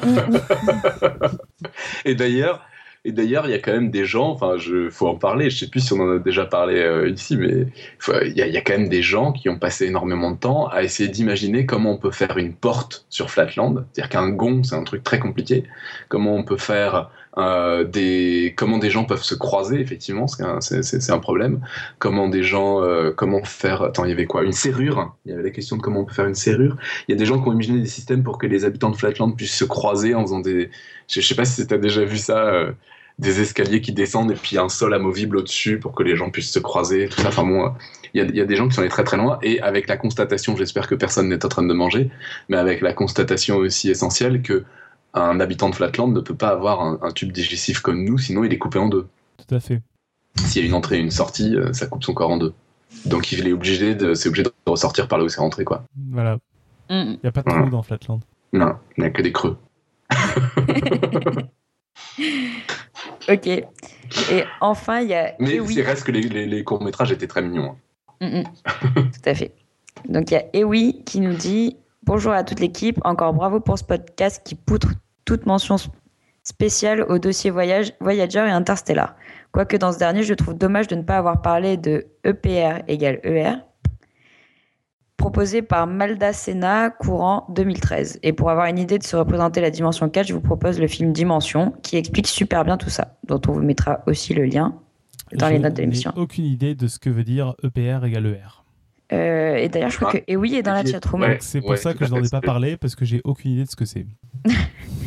c'est une bonne excuse ou pas? Je pense que c'est pas mal. Donc j'espère que oui va avoir le temps de nous le dire. Euh. Moi, je pense. Euh, en attendant qu'il nous explique ça, on a eu aussi quelques suggestions pour les Podcast Awards 2015. Donc il y a Fred qui nous envoie. Pour moi, mon very best of Podcast Science 2014 est sans conteste le débat sur les OGM entre Marc Robinson-Réchavy et Martial de Montmolin. Avant l'émission avec Marc Robinson-Réchavy, j'avais l'opinion européenne de base des anti-OGM qui n'y connaissent rien au sujet et qui s'y opposent par défaut. Ce podcast, avec la, la réponse très riche de Martial de Montmolin, dans le Freestyle 172 et la mise au point d'Alan ont permis d'enrichir considérablement le débat et de m'aider à mieux comprendre les enjeux. C'est ce qu'on peut attendre d'un vrai débat public sur un sujet controversé. Grand merci à Podcast Science de nous fournir des contenus de cette qualité. Vous devriez être diffusé à la radio. Je suis tout à fait d'accord. Surtout que j'y suis pour rien, je suis tout à fait d'accord. Euh, ouais, ben, un interview à réécouter et puis pensez aussi à réécouter euh, le, entre, le entre guillemets droit de réponse qu'il y avait eu dans un épisode après sur un peu un, avis euh, différent sur les OGM. Ben, c'est gentil, quoi. Donc on, va presque terminer avec les médecines alternatives, un, dossier sur ah. lequel on, pensait avoir une tonne de courriers de lecteurs enragés. Et en fait non. Et puis ouais non finalement c'est plutôt bien placé. Du monde pour avoir des ouais. quoi. Par contre l'évolution on reçoit toujours des, des messages. Hein. Le dossier a beau être un peu ancien. Et puis durer trois heures pour expliquer ce qu'il en est, mais non. en tout, on aura fait quand même 10 heures à peu près sur l'évolution entre les sujets de topo et puis le débat. Euh. Euh, Nico, tu nous lis le message de Dimitri? Le message de Dimitri. Excellent épisode. Nima est un orateur hors pair sur le sujet. Je l'ai trouvé passionnant du début à la fin et j'adhère à 200% à ce qu'il dit, notamment sur la nécessité des études en double aveugle et des méta-études avant de valider une quelconque thérapie. J'ai déjà souvent eu cette discussion avec un ami d'enfance qui a mal tourné et qui est devenu ostéopathe. Ah ouais, ça va vachement mal tourné. Euh, c'est une sorte d'humour, c'est peut-être peut-être un peu exagéré de dire qu'il a mal tourné, en effet. Mais c'est vraiment difficile, disons plutôt impossible, de lui faire entendre raison sur le manque de fondement scientifique de sa branche. Après l'écoute du podcast, j'ai pu me réapprovisionner de mes, de mes arguments et je suis prêt à repartir à l'assaut de la forteresse, souhaiter ma bonne chance dans cette quête que je sens dès le départ vouée à l'échec, je ne renoncerai pas. Je vaincrai l'obscurantiste et la science triomphera. ah bah, bon courage, effectivement. Moi, euh, suite à cet épisode, euh, j'ai commencé à lire, je ne l'ai pas encore fini, Bad Science que conseillait Nima. Euh, j'avais déjà lu donc le bouquin de Simon Signe dont il parlait aussi. Et si vous vous demandez que vous avez envie d'en lire un peu plus par rapport à cet épisode, moi je conseillerais de commencer par Bad Science plutôt que le bouquin de Simon Signe parce qu'il est beaucoup plus accessible et entre autres il y a en effet un chapitre qui est assez passionnant sur le placebo, voire même complètement délirant quoi. Euh, pour vous de mettre l'eau à la bouche, ils ont essayé une expérience. Alors, sur le côté éthique de l'expérience, il faudra qu'on en rediscute, hein, mais euh, ils ont pris des femmes enceintes qui avaient des vomissements et ils leur ont dit euh, Je vous donne un anti-vomitif, mais en fait, ils lui ont donné du vomitif. Et il y a des femmes chez qui ça a, quand même arrêté leur, vomissement. C'est-à-dire que le placebo, non seulement avait un effet, mais un effet suffisant pour annuler l'effet du vomisseur, du vomitif. Donc euh, des trucs assez impressionnants où en fait, ce qui résume bien moi, ce que je trouve l'aspect euh, sur euh, comment lutter ou comment se mettre d'accord sur la médecine alternative, c'est qu'il il résume et il commence son chapitre en disant ça sert à rien de s'inventer des énergies ou tout ça. La réalité est beaucoup plus impressionnante et folle que toutes ces histoires à la con quoi. Et c'est un peu ça que, qui est assez rigolo et donc à lire sur le placebo où en fait il n'y a pas besoin d'aller inventer des énergies et des, des, aiguilles ou je ne sais quoi qu'on fait pour réaliser les énergies, que juste la réalité, le pouvoir de l'esprit est complètement délirant, on comprend encore pas tout. Quoi. Euh, alors entre-temps, il y a, y a, concernant l'équation de EWI, ouais. il y a David Loureiro qui a proposé P égale 1, point d'interrogation, et LJJ qui a répondu ou E égale 0 ou R égale 0. D'accord, ils ont essayé de la résoudre quoi. Et sinon, il, et oui, il nous dit que c'est le, paradoxe Einstein, Podolsky, Rosen. En effet, il en parle beaucoup. Je me souviens plus exactement ce que c'est. Euh, oui, ben, j'en ai pas parlé du coup. Euh, et il y a aussi LGJ qui dit qu'on n'a pas parlé du fait que le Nouvel Ops nous a cité. oui, c'est vrai. C'est sur les médecines alternatives en plus, non? Non, c'est. Euh... Non, c'est le, nombre d'or, ouais. ouais. alors l'Obs nous a donc on rappelle hein, nos citations dans, dans, le monde euh, dans le monde normal quoi, le monde que tout le monde connaît. Donc on a d'abord eu une citation dans un bouquin de Bogdanov. Ça ça a été notre première grande fierté. Et donc nouvelle grande fierté, c'est le nombre euh, l'Obs qui fait un article en disant la photo des, euh, des manifestations à Paris et place de la République ah est parfaite parce qu'elle fait intervenir le nombre d'or et puis il y a ici de podcast science pour le côté scientifique quoi. Alors ce qui est quand même énorme c'est que c'est un lien. Il y a des moments où tu as envie d'arrêter ce que tu fais, tu sais. Je sais pas comment LJJ a trouvé qu'on était en référence en fait. Je pense que LJJ est abonné à Podcast Parce que il faut, il faut cliquer sur ici et là. Ouais. C'est le lien est bien bah, caché, c'est pas une source à la fin du dossier quoi. Non mais LJJ il est abonné à Nombre d'Or sur Google, il veut pas le dire parce qu'il a ça moi je l'ai pas vu, je comprenais pas de quoi vous parliez. Et oui, mais en fait il nous a envoyé le lien, mais pour trouver qu'on est dessus, enfin je sais pas s'il y a une technique euh, autre, mais il y, a, un endroit où il parle du nombre d'or et il y a marqué source ici et là. Et donc nous, on est le là, euh, c'est un lien vers Podcast Science. Enfin bon, bref. On va revenir aux médecines alternatives. On a Odd qui a quand même fait quelques remarques. Bonjour, je viens d'écouter et je ne sais quoi en penser. C'est très bien et intéressant comme toujours. Je trouve les arguments vraiment convaincants et pourtant, je suis sceptique face à un sceptique. Je comprends pourquoi il a mis ensemble toutes les médecines alternatives, mais je trouve qu'il y a des différences qui doivent être faites entre ces médecines qui proposent de soigner par des médicaments. Et là, je rejoins ce qui est dit, et les médecines qui sont des manipulations des zones énergétiques, etc. etc. Alors, est-ce que c'est parce que je pratique et donc ai ressenti le bienfait et donc m'a convaincu que je ne peux pas les mettre, euh, qui m'a convaincu que je ne peux pas les mettre dans le même panier? Oui, certainement. Pourtant, que proposer aux gens pour les soulager de certains maux du corps, musculaires, tendons, etc., sans être bourrés de médicaments? Les kinés qui sont reconnus font partie de cette médecine traditionnelle scientifique. Pourtant, ne devraient-ils pas faire partie de cette médecine alternative? C'est du même ordre, je trouve, non? Ressenti du patient face à un manipulateur. Il suffit de faire le même genre de séance avec un kiné différent pour que cela ne soit pas la même chose. Enfin, c'est ce que je pense. En tout cas, bon dossier, bien exposé et qui a su me contrecarrer face à mes arguments que j'élaborais dans ma tête en vous écoutant. Mais faut-il que tout soit scientifique? Et pourtant, oui, je comprends, c'est bien là mon doute. Entre mon ressenti, ce que j'ai vécu et qui m'a soulagé et qui a changé ma vie, et mon côté rigoureux scientifique, très chouette dossier, merci. On la sent complètement perdue.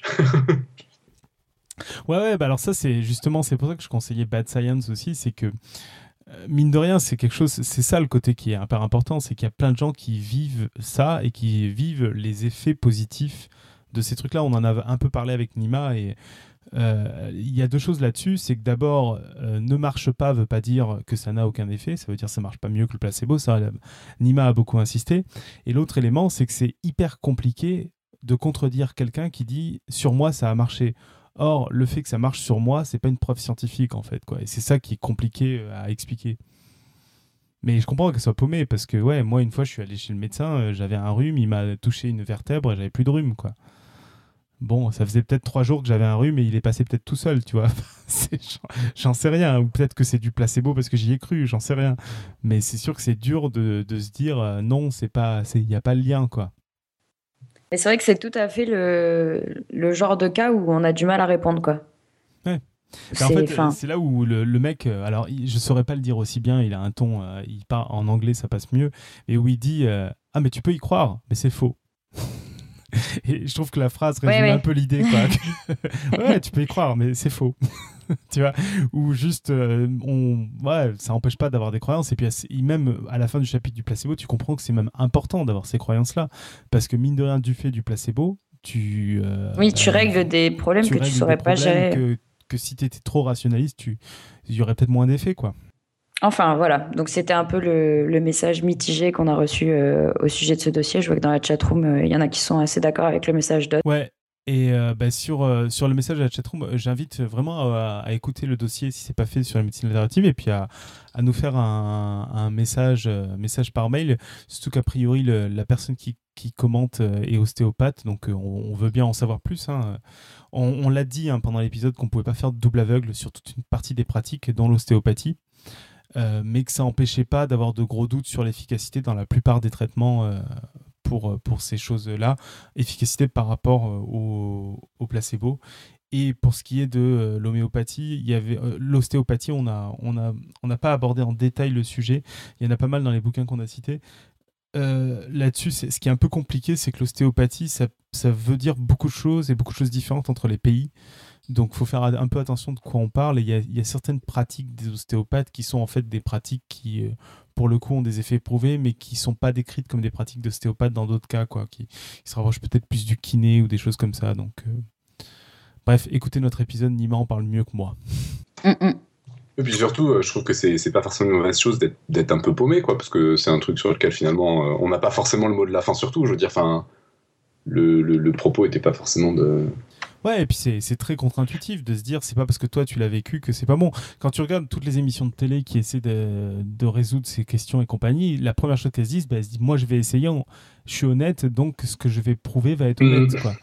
Et, et, toute l'avancée euh, de la médecine, ça a été de dire non, ça, ça suffit pas. Il faut vraiment. Euh, il y, avait une, il y a d'ailleurs quelqu'un qui nous avait envoyé dans son commentaire euh, le lien et le fait est que j'étais tombé dessus et que j'avais trouvé que c'était pas, pas inintéressant à entendre juste après parce que c'était juste après. Il y a une émission sur France Culture sur les, sur les médecines alternatives aussi, juste vraiment sur le même thème, juste après. Oui, tout à fait. Une semaine après, quelque chose comme ça. C'était. Ça vaut le coup de mettre un lien en bas du dossier parce que c'est c'était assez rigolo, parce que c'était curieux, c'était déstabilisant le point de vue de certains euh, dans cette émission.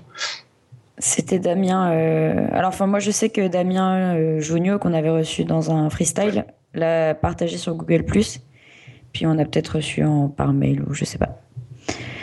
Ok, mais on mettra le lien, ouais, c'est une bonne idée. Euh, on a aussi Thierry Leriche, qu'on avait reçu, qui nous avait fait un dossier sur les tri, qui nous signale qu'il a mis en ligne un article plus complet.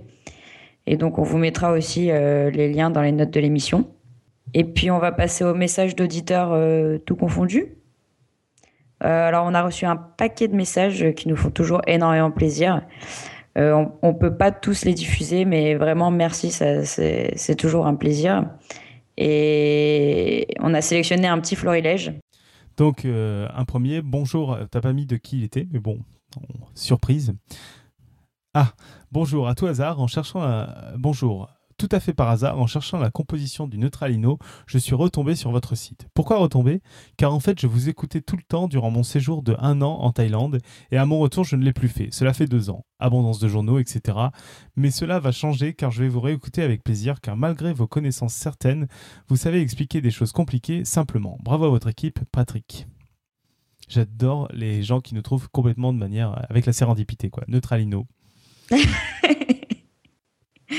C'est pas faux. Voilà, il y a toujours euh, agro. Attends, c'est quoi? Prosopagnosie à battre. Prosopagnosie, ouais. ah ouais de, très loin, ouais. Euh, on a aussi Elon Gunman qui nous a écrit. Bonjour, je voulais juste vous écrire un petit message d'encouragement. Cela fait maintenant plus d'un an que j'écoute avec grand plaisir ce podcast. Je fais souvent des allers-retours entre le nord de la France où j'habite et le Danemark où ma copine habite. Ces 10 à 12 heures de route étant longues, vous me tenez fidèlement compagnie du début à la fin, alors un grand merci à vous. J'ai toujours été passionné de science depuis que je suis tout petit. Quand j'ai appris à lire, la première chose que j'ai faite est de dévorer la collection de l'encyclopédie Tout l'univers de mes parents. J'ai ensuite été abonné à un grand nombre de magazines et je dévore encore régulièrement des livres et documentaires sur différents sujets. Autant dire que lorsque j'ai cherché des podcasts scientifiques pour accompagner mes voyages, c'est sur vous que je suis rapidement tombé et depuis je n'ai pas décroché. Les dossiers sont approfondis et intéressants et je suis parfois surpris d'être passionné par un sujet qui ne m'attirait pas de prime abord. Et le tout bien sûr recouvert d'une couche de bonne humeur bienvenue. J'ai hâte de vous écouter lors de mon prochain voyage dans quelques jours. Encore merci toute l'équipe, longue, euh, encore merci à toute l'équipe, longue vie à Podcast Science et que servir la science soit votre joie. Ouais, bah super, merci. Et en plus, c'est un message qu'on a reçu sur SoundCloud. Je pense que c'est un des seuls. Ça a été commenté à quelle minute? Non, c'est on l'a reçu en tant que message. Apparemment, tu peux nous contacter via. Euh, donc voilà, comme quoi ça sert de dire toutes les semaines euh, d'aller commenter partout, quoi. C'est ça. c'est juste après, il faut aller regarder partout, mais. ouais, heureusement, on reçoit des notifications. Message de Benjamin, du coup, après Ouais. Euh, pour la nouvelle année, un grand merci à toutes, à, tous pour votre podcast. Je l'ai découvert il y a un mois et demi et je me régale en les écoutant. À nouveau, bravo pour votre sacerdoce et continuez à nous rendre moins idiots chaque semaine. Chapeau, Benjamin Allez. Pour notre sacerdoce? Ouais, carrément, ouais. D'accord. Bah, écoute, euh, pourquoi pas. Un message, autant on va te faire lire le message un petit peu long qui vient alors. Ah oui, oh là oui. Alors, un remerciement d'un fan, d'un, il s'appelle Remerciement d'un fan, d'un accro, d'un Canadien. je sais pas si c'est. Donc, franchement, il vaut le coup. Bonjour Podcast Science, je viens tout juste d'écouter l'épisode 199 de votre balado-diffusion, vivement la 200e. Je dois tout d'abord vous remercier pour votre émission dont je vais écouter la presque totalité des émissions depuis environ un an. C'est toujours avec un grand plaisir que vous m'apprenez, que vous me fascinez, que vous me captivez avec des sujets toujours plus inattendus les uns que les autres. Avez la topologie? Merci LGJ. Je n'ai pas l'âme d'un poète, du moins pas son écriture, mais cela n'enlève rien au grand respect que j'ai pour votre podcast. À mes grands regrets, je viens de me rendre compte que ce message est le premier que je vous envoie, donc il risque d'être un peu long. Bonne chance. Première partie. Point de vue. Je ne me fais pas un devoir de corriger les gens habituellement, mais comme c'est la première fois que je peux le faire sur Podcast Science, des sujets toujours impeccables, je veux en profiter. Bon, il faut dire que le sujet suivant n'est pas d'ordre scientifique, mais plutôt socio-culturel, le français. Bien qu'il n'ait absolument pas une passion pour moi, il est tout de même intéressant d'observer les différences d'un continent à l'autre. Je vais bien sûr parler de ma vision canadienne de la chose. Un Canadien vous écoute? Eh oui, Canadien. Moi-même étonné qu'il y ait un si grand nombre qui vous écoute. Non, plutôt qui vous ont trouvé, car après vous avoir entendu, on ne peut qu'attendre impatiemment le prochain épisode. D'abord, sur qui a le meilleur français, je ne connais pas la réponse, si réponse il y a. Par contre, il serait faux de dire que les Québécois sont moins influencés par la langue anglo-saxonne. La différence vient du fait que vous, à ma connaissance, ne modifiez pas les mots anglais, tandis que les Québécois les traduisent et adaptent en français. Exemple, batterie, batterie. Il y en a des milliers. Bien sûr, nous avons gardé et modifié énormément de mots d'anciens français. Par ailleurs, énormément de mots ont été dictionnarisés, du moins dans les dictionnaires québécois. Voici un lexique. Certains mots ne sont plus utilisés, mais somme toute, mais somme toute complets. Donc il me donne un lien vers euh, Wikipédia, lexique du français québécois. Au Québec, c'est balado-diffusion et balado, fichier, au lieu de podcasting et podcast. Deuxième partie, questionnement. Je vais en France pour les sept prochains mois. Je vais pouvoir vous écouter en direct pour un stage en recherche. Et je me demandais si vous prévoyez de faire une visite au CERN. Ah, déjà, faut lui demander euh, où il va en, France, quoi, parce qu'on va peut-être pouvoir le voir du coup. Bah oui, si tu va falloir là, il faut que tu nous fasses signe pour qu'on se voit. Si es en France, euh, le Canadien, qu'on sait même pas comment il s'appelle, on sait juste que c'est le Canadien. Et donc sinon, euh, par contre, le CERN, c'est en Suisse. Hein. Je sais que ouais. du Canada, bon. Petite mise en contexte. Je suis étudiant en ingénierie. Je me demandais s'il serait possible de faire des dossiers sur une autre dimension de la recherche, la recherche faite par des ingénieurs. Je me permets une petite remarque, oui, je pense que ça serait très intéressant. Parce que les ingénieurs aussi font de la recherche. Je vous concède qu'elle n'est pas aussi fondamentale que peut-être celle du boson de Higgs, mais elle fait tout autant partie de nos vies. Je reconnais d'emblée D'emblée. D'emblée, hein. Oui, ah oui, d'emblée, c'est ça, il y a un haut en trop. Je me disais c'était peut-être un, québéquisme que je ne connaissais pas, mais non, non, c'est d'emblée, c'est une lettre en trop. Je reconnais d'emblée avoir fait quelques recherches sans succès apparent. Si je me fais surprendre par un drop ID, je vous le ferai savoir. Enfin, je ne peux que vous souhaiter du plaisir à faire les 200 prochains podcasts pour mon plaisir. En espérant que vous ayez compris ce message malgré mon régionalisme linguistique québécois. Bonne année à toute votre merveilleuse équipe. PS, si le cœur vous en dit, mais je sais pas, c'est coupé ou ça s'arrête comme ça? Ça s'arrêtait comme ça, je crois. Il, a, il a- il a- Euh, en tout il a été cas, à la fin. On, on va te faire la réponse. C'est une super idée. Et la, la réponse classique, c'est ben, on attend ton dossier pour demain 16h. Quoi. C'est complètement ça. Alors le problème, c'est qu'on sait Parce qu'en pas priori, quand si j'ai bien compris, c'est un peu ce que tu fais. Donc c'est pour ça que ça t'intéresse. Je pense que tu pourrais peut-être nous en parler en fait. Carrément. Alors, euh, faudrait voir si tu as envie d'en faire un dossier, si tu penses qu'il y a le contenu ou si tu veux venir en parler à un freestyle. Mais je pense Ah ouais, qu'on qu'on peut, euh, qu'on peut tout à fait euh, faire ça. quoi. Bon, recontacte-nous. Euh, je me souviens Et plus de son peut-être on prénom. peut lui répondre par écrit parce que c'est pas sûr qu'il nous écoute là tout de suite présent. Ouais, ouais. Direct, mais il va nous écouter après. Sans vouloir vous. Attends, Oh, t'écoutes du bien de répondre aux T'écoutes messages. 100% des, des dossiers euh, podcast science normalement. ok, on termine euh, presque, presque avec un- euh, la fin du message d'Erwan qu'on a eu tout à l'heure, qui, qui pousse un petit coup de gueule. Donc, rien à voir, mais suite à l'épisode sur les gènes et d'autres émissions et articles récents en tout genre, je voudrais passer un coup de gueule aux médias et scientifiques. Pas à vous, le dossier était très bien fait. Halte en sensationnalisme et au toujours plus impressionnant. Alors je sais que l'époque veut des chercheurs qui publient plutôt que des chercheurs qui cherchent, mais dire que tel ou tel gène sert à la blonditude ou à absolument rien, que les neutrons vont plus vite que la lumière, que tel ou tel composé chimique est miraculeux ou mortel, et j'en passe. Soyons un petit peu humbles, arrêtons de, prétendre que nous savons tout et remettons tout à notre place. Nous ne savons pas la moitié du quart du millième des choses de la nature qui nous entourent, même si nous savons parfois les modéliser de manière plus ou moins juste. Je voudrais un peu plus de modestie dans les annonces des articles scientifiques. La science n'est pas une secte qui sert à avoir toujours plus de fidèles, mais bien de comprendre comment marche le monde et mieux l'anticiper. Ce genre de sensationnalisme n'est d'aucune utilité dans cette tâche. Autre point sur votre podcast où vous parlez de SETI, je vous avais envoyé un mail il y a de cela quelques temps, je posais la question quel est réellement l'impact du rayonnement humain dans l'espace? En 50 ans d'émission dans l'espace, nous pouvons prétendre à 50 années-lumière autour du système solaire. Combien y a-t-il réellement d'étoiles dans cette sphère? De plus, compte tenu des puissances d'émission, quelle est réellement la portée de nos émissions? Pour être détectées Avoir les antennes dont on a besoin pour discuter avec Voyager. Merci à vous pour votre podcast qui s'améliore encore. À part les c'est cool et les E, on se croirait presque à la radio. Mais gardez-les, ça en fait un podcast plus accessible et proche, comme une di- discussion entre potes. Podcastement votre, Erwan. Euh, pour répondre euh, rapidement, je me souvenais pas du tout de ce message sur les 50 ans d'émissions qu'on envoie dans l'espace. Euh, je me souviens juste avoir lu deux trois trucs là-dessus, en particulier des références au film Contact qui imagine un peu justement ce que deviennent nos retransmissions. Euh, je crois qu'en fait, euh, déjà il y a beaucoup d'atténuation dans ce qu'on envoie. Ça s'atténue très très vite et qu'en fait on diffuse euh, plus tant de choses maintenant qu'on est tout passé en numérique et que bah, reste un peu la radio, mais même la télé est plus vraiment diffusée de la même manière. Donc il faudrait vérifier, mais je, crois que, du fait de ces deux trucs-là, c'est pas dit que, jusqu'à même 50 années-lumière, on, on ait encore quelque chose de nous qui, qui atteigne. Quoi. Il y aurait peut-être euh, Johan qui pourrait apporter Ouais. des précisions, on lui demandera. Et à l'occasion, on te question, répondra, cas, Erwan. Ouais. tout à fait. Un des derniers messages de Jérémy Chaudruc sur Facebook qui nous dit Depuis plus d'un an, vous violez mon cerveau et ma conception du monde.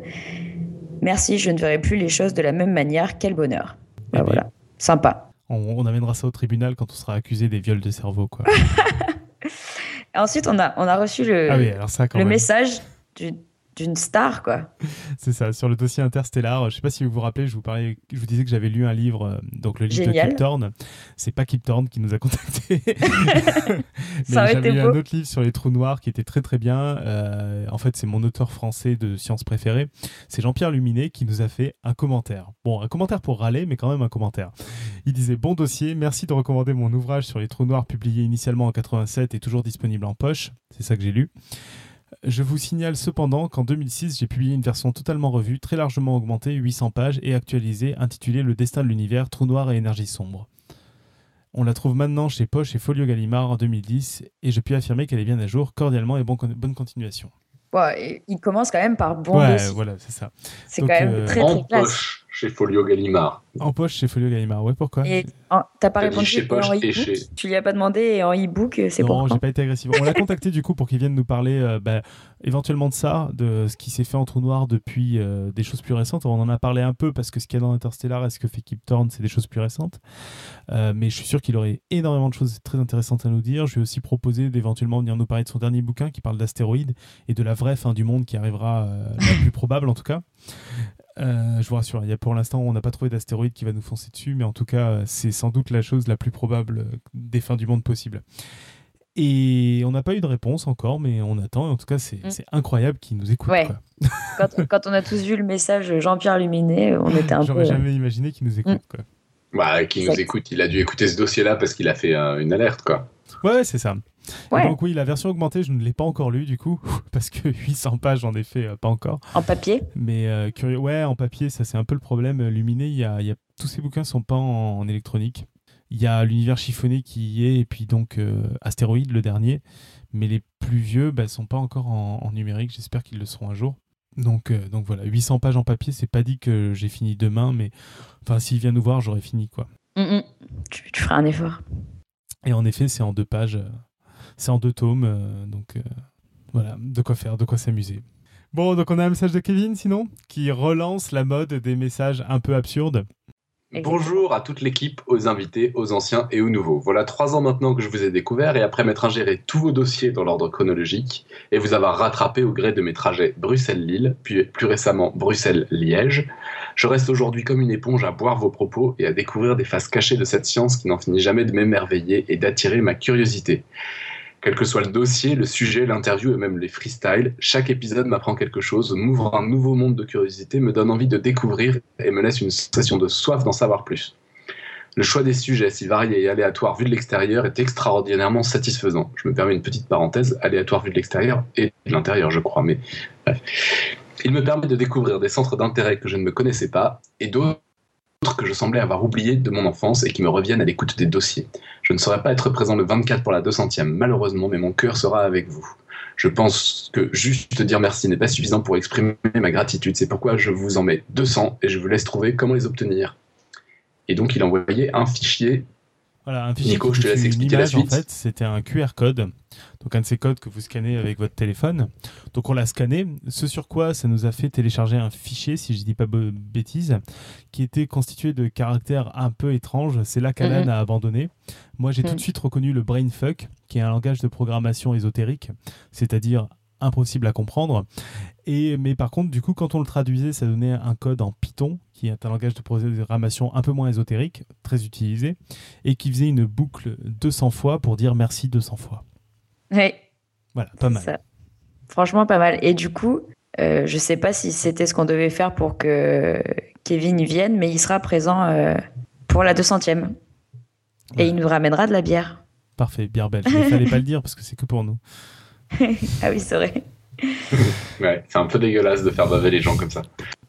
Ok, super, bah, pas d'autres messages a priori. Ok, on va passer au pitch. Le prochain épisode live, ce sera avec Franck Ramu. Je vois régulièrement apparaître sur mon Facebook des études au titre racoleur voire choquant.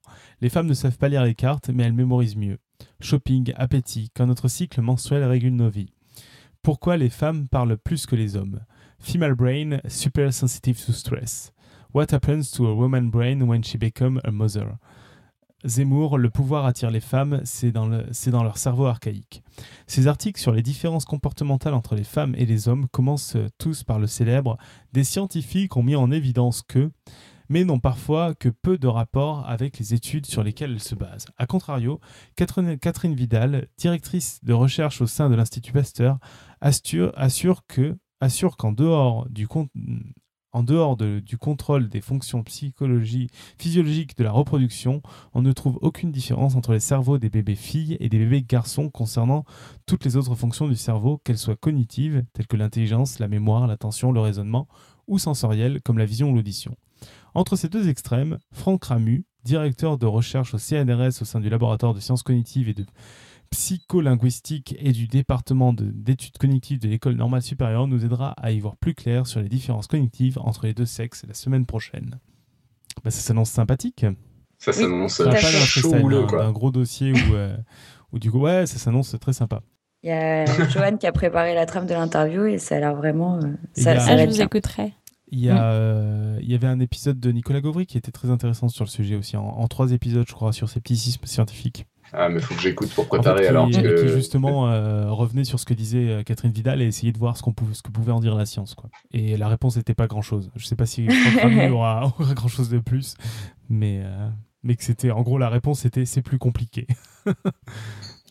Bref, ça va impatient d'en savoir plus. On passe à la citation Tout à fait. Ou la côte bah, Je crois qu'en fait, euh, toutes les discussions que vous avez eues illustrent très bien cette euh, fameuse quote que vous m'avez demandé de ramener ce soir. Donc, c'est une citation de Karl Popper. Une théorie qui n'est réfutable par aucun événement qui se puisse concevoir est dépourvue de caractère scientifique. Redis-la. Une théorie qui n'est réfutable par aucun événement qui se puisse concevoir est dépourvue de caractère scientifique. Je pense qu'elle a été illustrée toute la soirée, donc euh, pas grand-chose à en redire. Ah, les critères de Popper, hein. Mm. On en a parlé plusieurs fois, mais c'est bien d'avoir la citation originale, je l'avais jamais entendu. Pareil, très bien, bah, merci beaucoup Alicia. Bah, merci à vous pour l'invitation. C'était un plaisir. quand même? Oui, je crois que tu as un petit plug. Voilà, j'ai un petit plug parce qu'en fait, j'ai vu ça s'allumer sur Twitter, surtout euh, hier. Donc, vous avez vu des articles, euh, tout le monde a dit euh, c'est l'anniversaire de la mort de la femme qui a inventé le Wi-Fi. Eddie Lamar. Alors, on a fait un épisode là-dessus dans Podcast Science, donc je vous invite à l'éviter. C'est pas exactement le cas, mais pas loin. En tout cas, c'est une femme qui est connue pour euh, être la première femme à avoir posé nue dans un film et avoir simulé un orgasme. Je vous rassure, c'était un orgasme il y a euh, quelques années au cinéma, donc c'était pas du tout porno. Il y, a le, film complet, je crois, dans le dossier. Et elle n'a pas exactement inventé le Wi-Fi, elle a déposé un brevet avec une autre personne qui utilise des technologies très proches de ce qu'on utilise dans le Wi-Fi, mais qui en fait a été oubliée entre temps. Donc allez lire le dossier pour en savoir plus. Et donc euh, bah, c'était hier l'anniversaire de sa mort. Donc Dossier très sympa, je, confirme, je peux le dire, parce que toi, tu n'as pas le droit de dire c'est toi qui l'as fait. Ouais, c'était. C'est sur une proposition d'auditeur qui a dit euh, vous, pouvez, voulez pas parler d'Eddie Lamar, la femme qui a, qui, la première femme à avoir euh, joué nue dans un film et à avoir inventé le Wi-Fi? Ça me paraît un peu, sujet, quoi. On peut pas dire non à un tel sujet. c'est ça. Et en fait, c'est un peu plus compliqué que ça. Et surtout, ce qu'on dit peu, en fait, c'est qu'elle a déposé le brevet avec une autre personne, un, un musicien expérimental qui est presque aussi intéressant qu'elle au niveau euh, grand n'importe quoi, etc. enfin voilà, allez écouter le dossier. Il y avait un petit côté n'importe quoi justement parce qu'après avoir lu plusieurs bouquins, j'arrivais pas à savoir ce qui était vrai et faux de certains trucs de sa vie. Entre mm. autres, une, un grand mystère, ça reste la date de sa naissance. Euh, toutes les sources donnent des dates différentes. ça commence bien. Dont son autobiographie où il y a deux dates différentes dans le même bouquin. bon, et ben. Voilà. Ben, personne n'a rien à ajouter. Bah sur ce, euh, qui c'est qui conclut la freestyle? C'est toi donc qui improvise une Non, je pense que c'est toi. c'est toi qui fais de l'impro. ouais, j'en fais plus. Bon, bah écoutez, en tout cas, si euh, toujours, si merci à tous d'être d'être toujours là, toujours présents en live. On est désolé de pas pouvoir faire un live pour la 200e, mais promis, on sera encore là pendant, plein de centaines d'émissions et on vous fera une, émission en différé. D'ici là, n'hésitez pas à parler de nous, à commenter un peu partout dans les dossiers, dans Facebook, dans SoundCloud, dans YouTube qu'il faudrait que je mette à jour, etc. Et surtout, bah, diffuser, diffuser et que servir la science soit votre joie.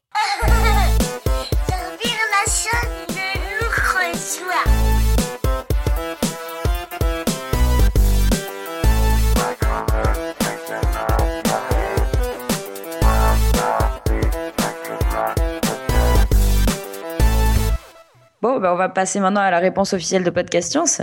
T'as un peu oublié un participant là, non? Ouais. Merci Nico. Bon, on a eu bien sûr la participation de Xavier Durussel. Donc là, chatroom, vous êtes témoin. On a lu sa réponse. Alors après, si Nico le coupe au montage, j'y suis pour rien. Donc, Xavier Durussel, le grand Xavier Durussel a dit déjà que la saisonnalité de la grippe n'est pas de manière n'est pas de manière évidente due au froid, je dirais dièse intox dièse quiz du mois. Et ensuite, il nous a mis quand même la source Wikipédia ça. sur la grippe. C'est Wikipédia qu'on se prend un plaisir de modifier avant chaque quiz, on vous le rappelle. Hein, donc... ça a pris vachement de temps là.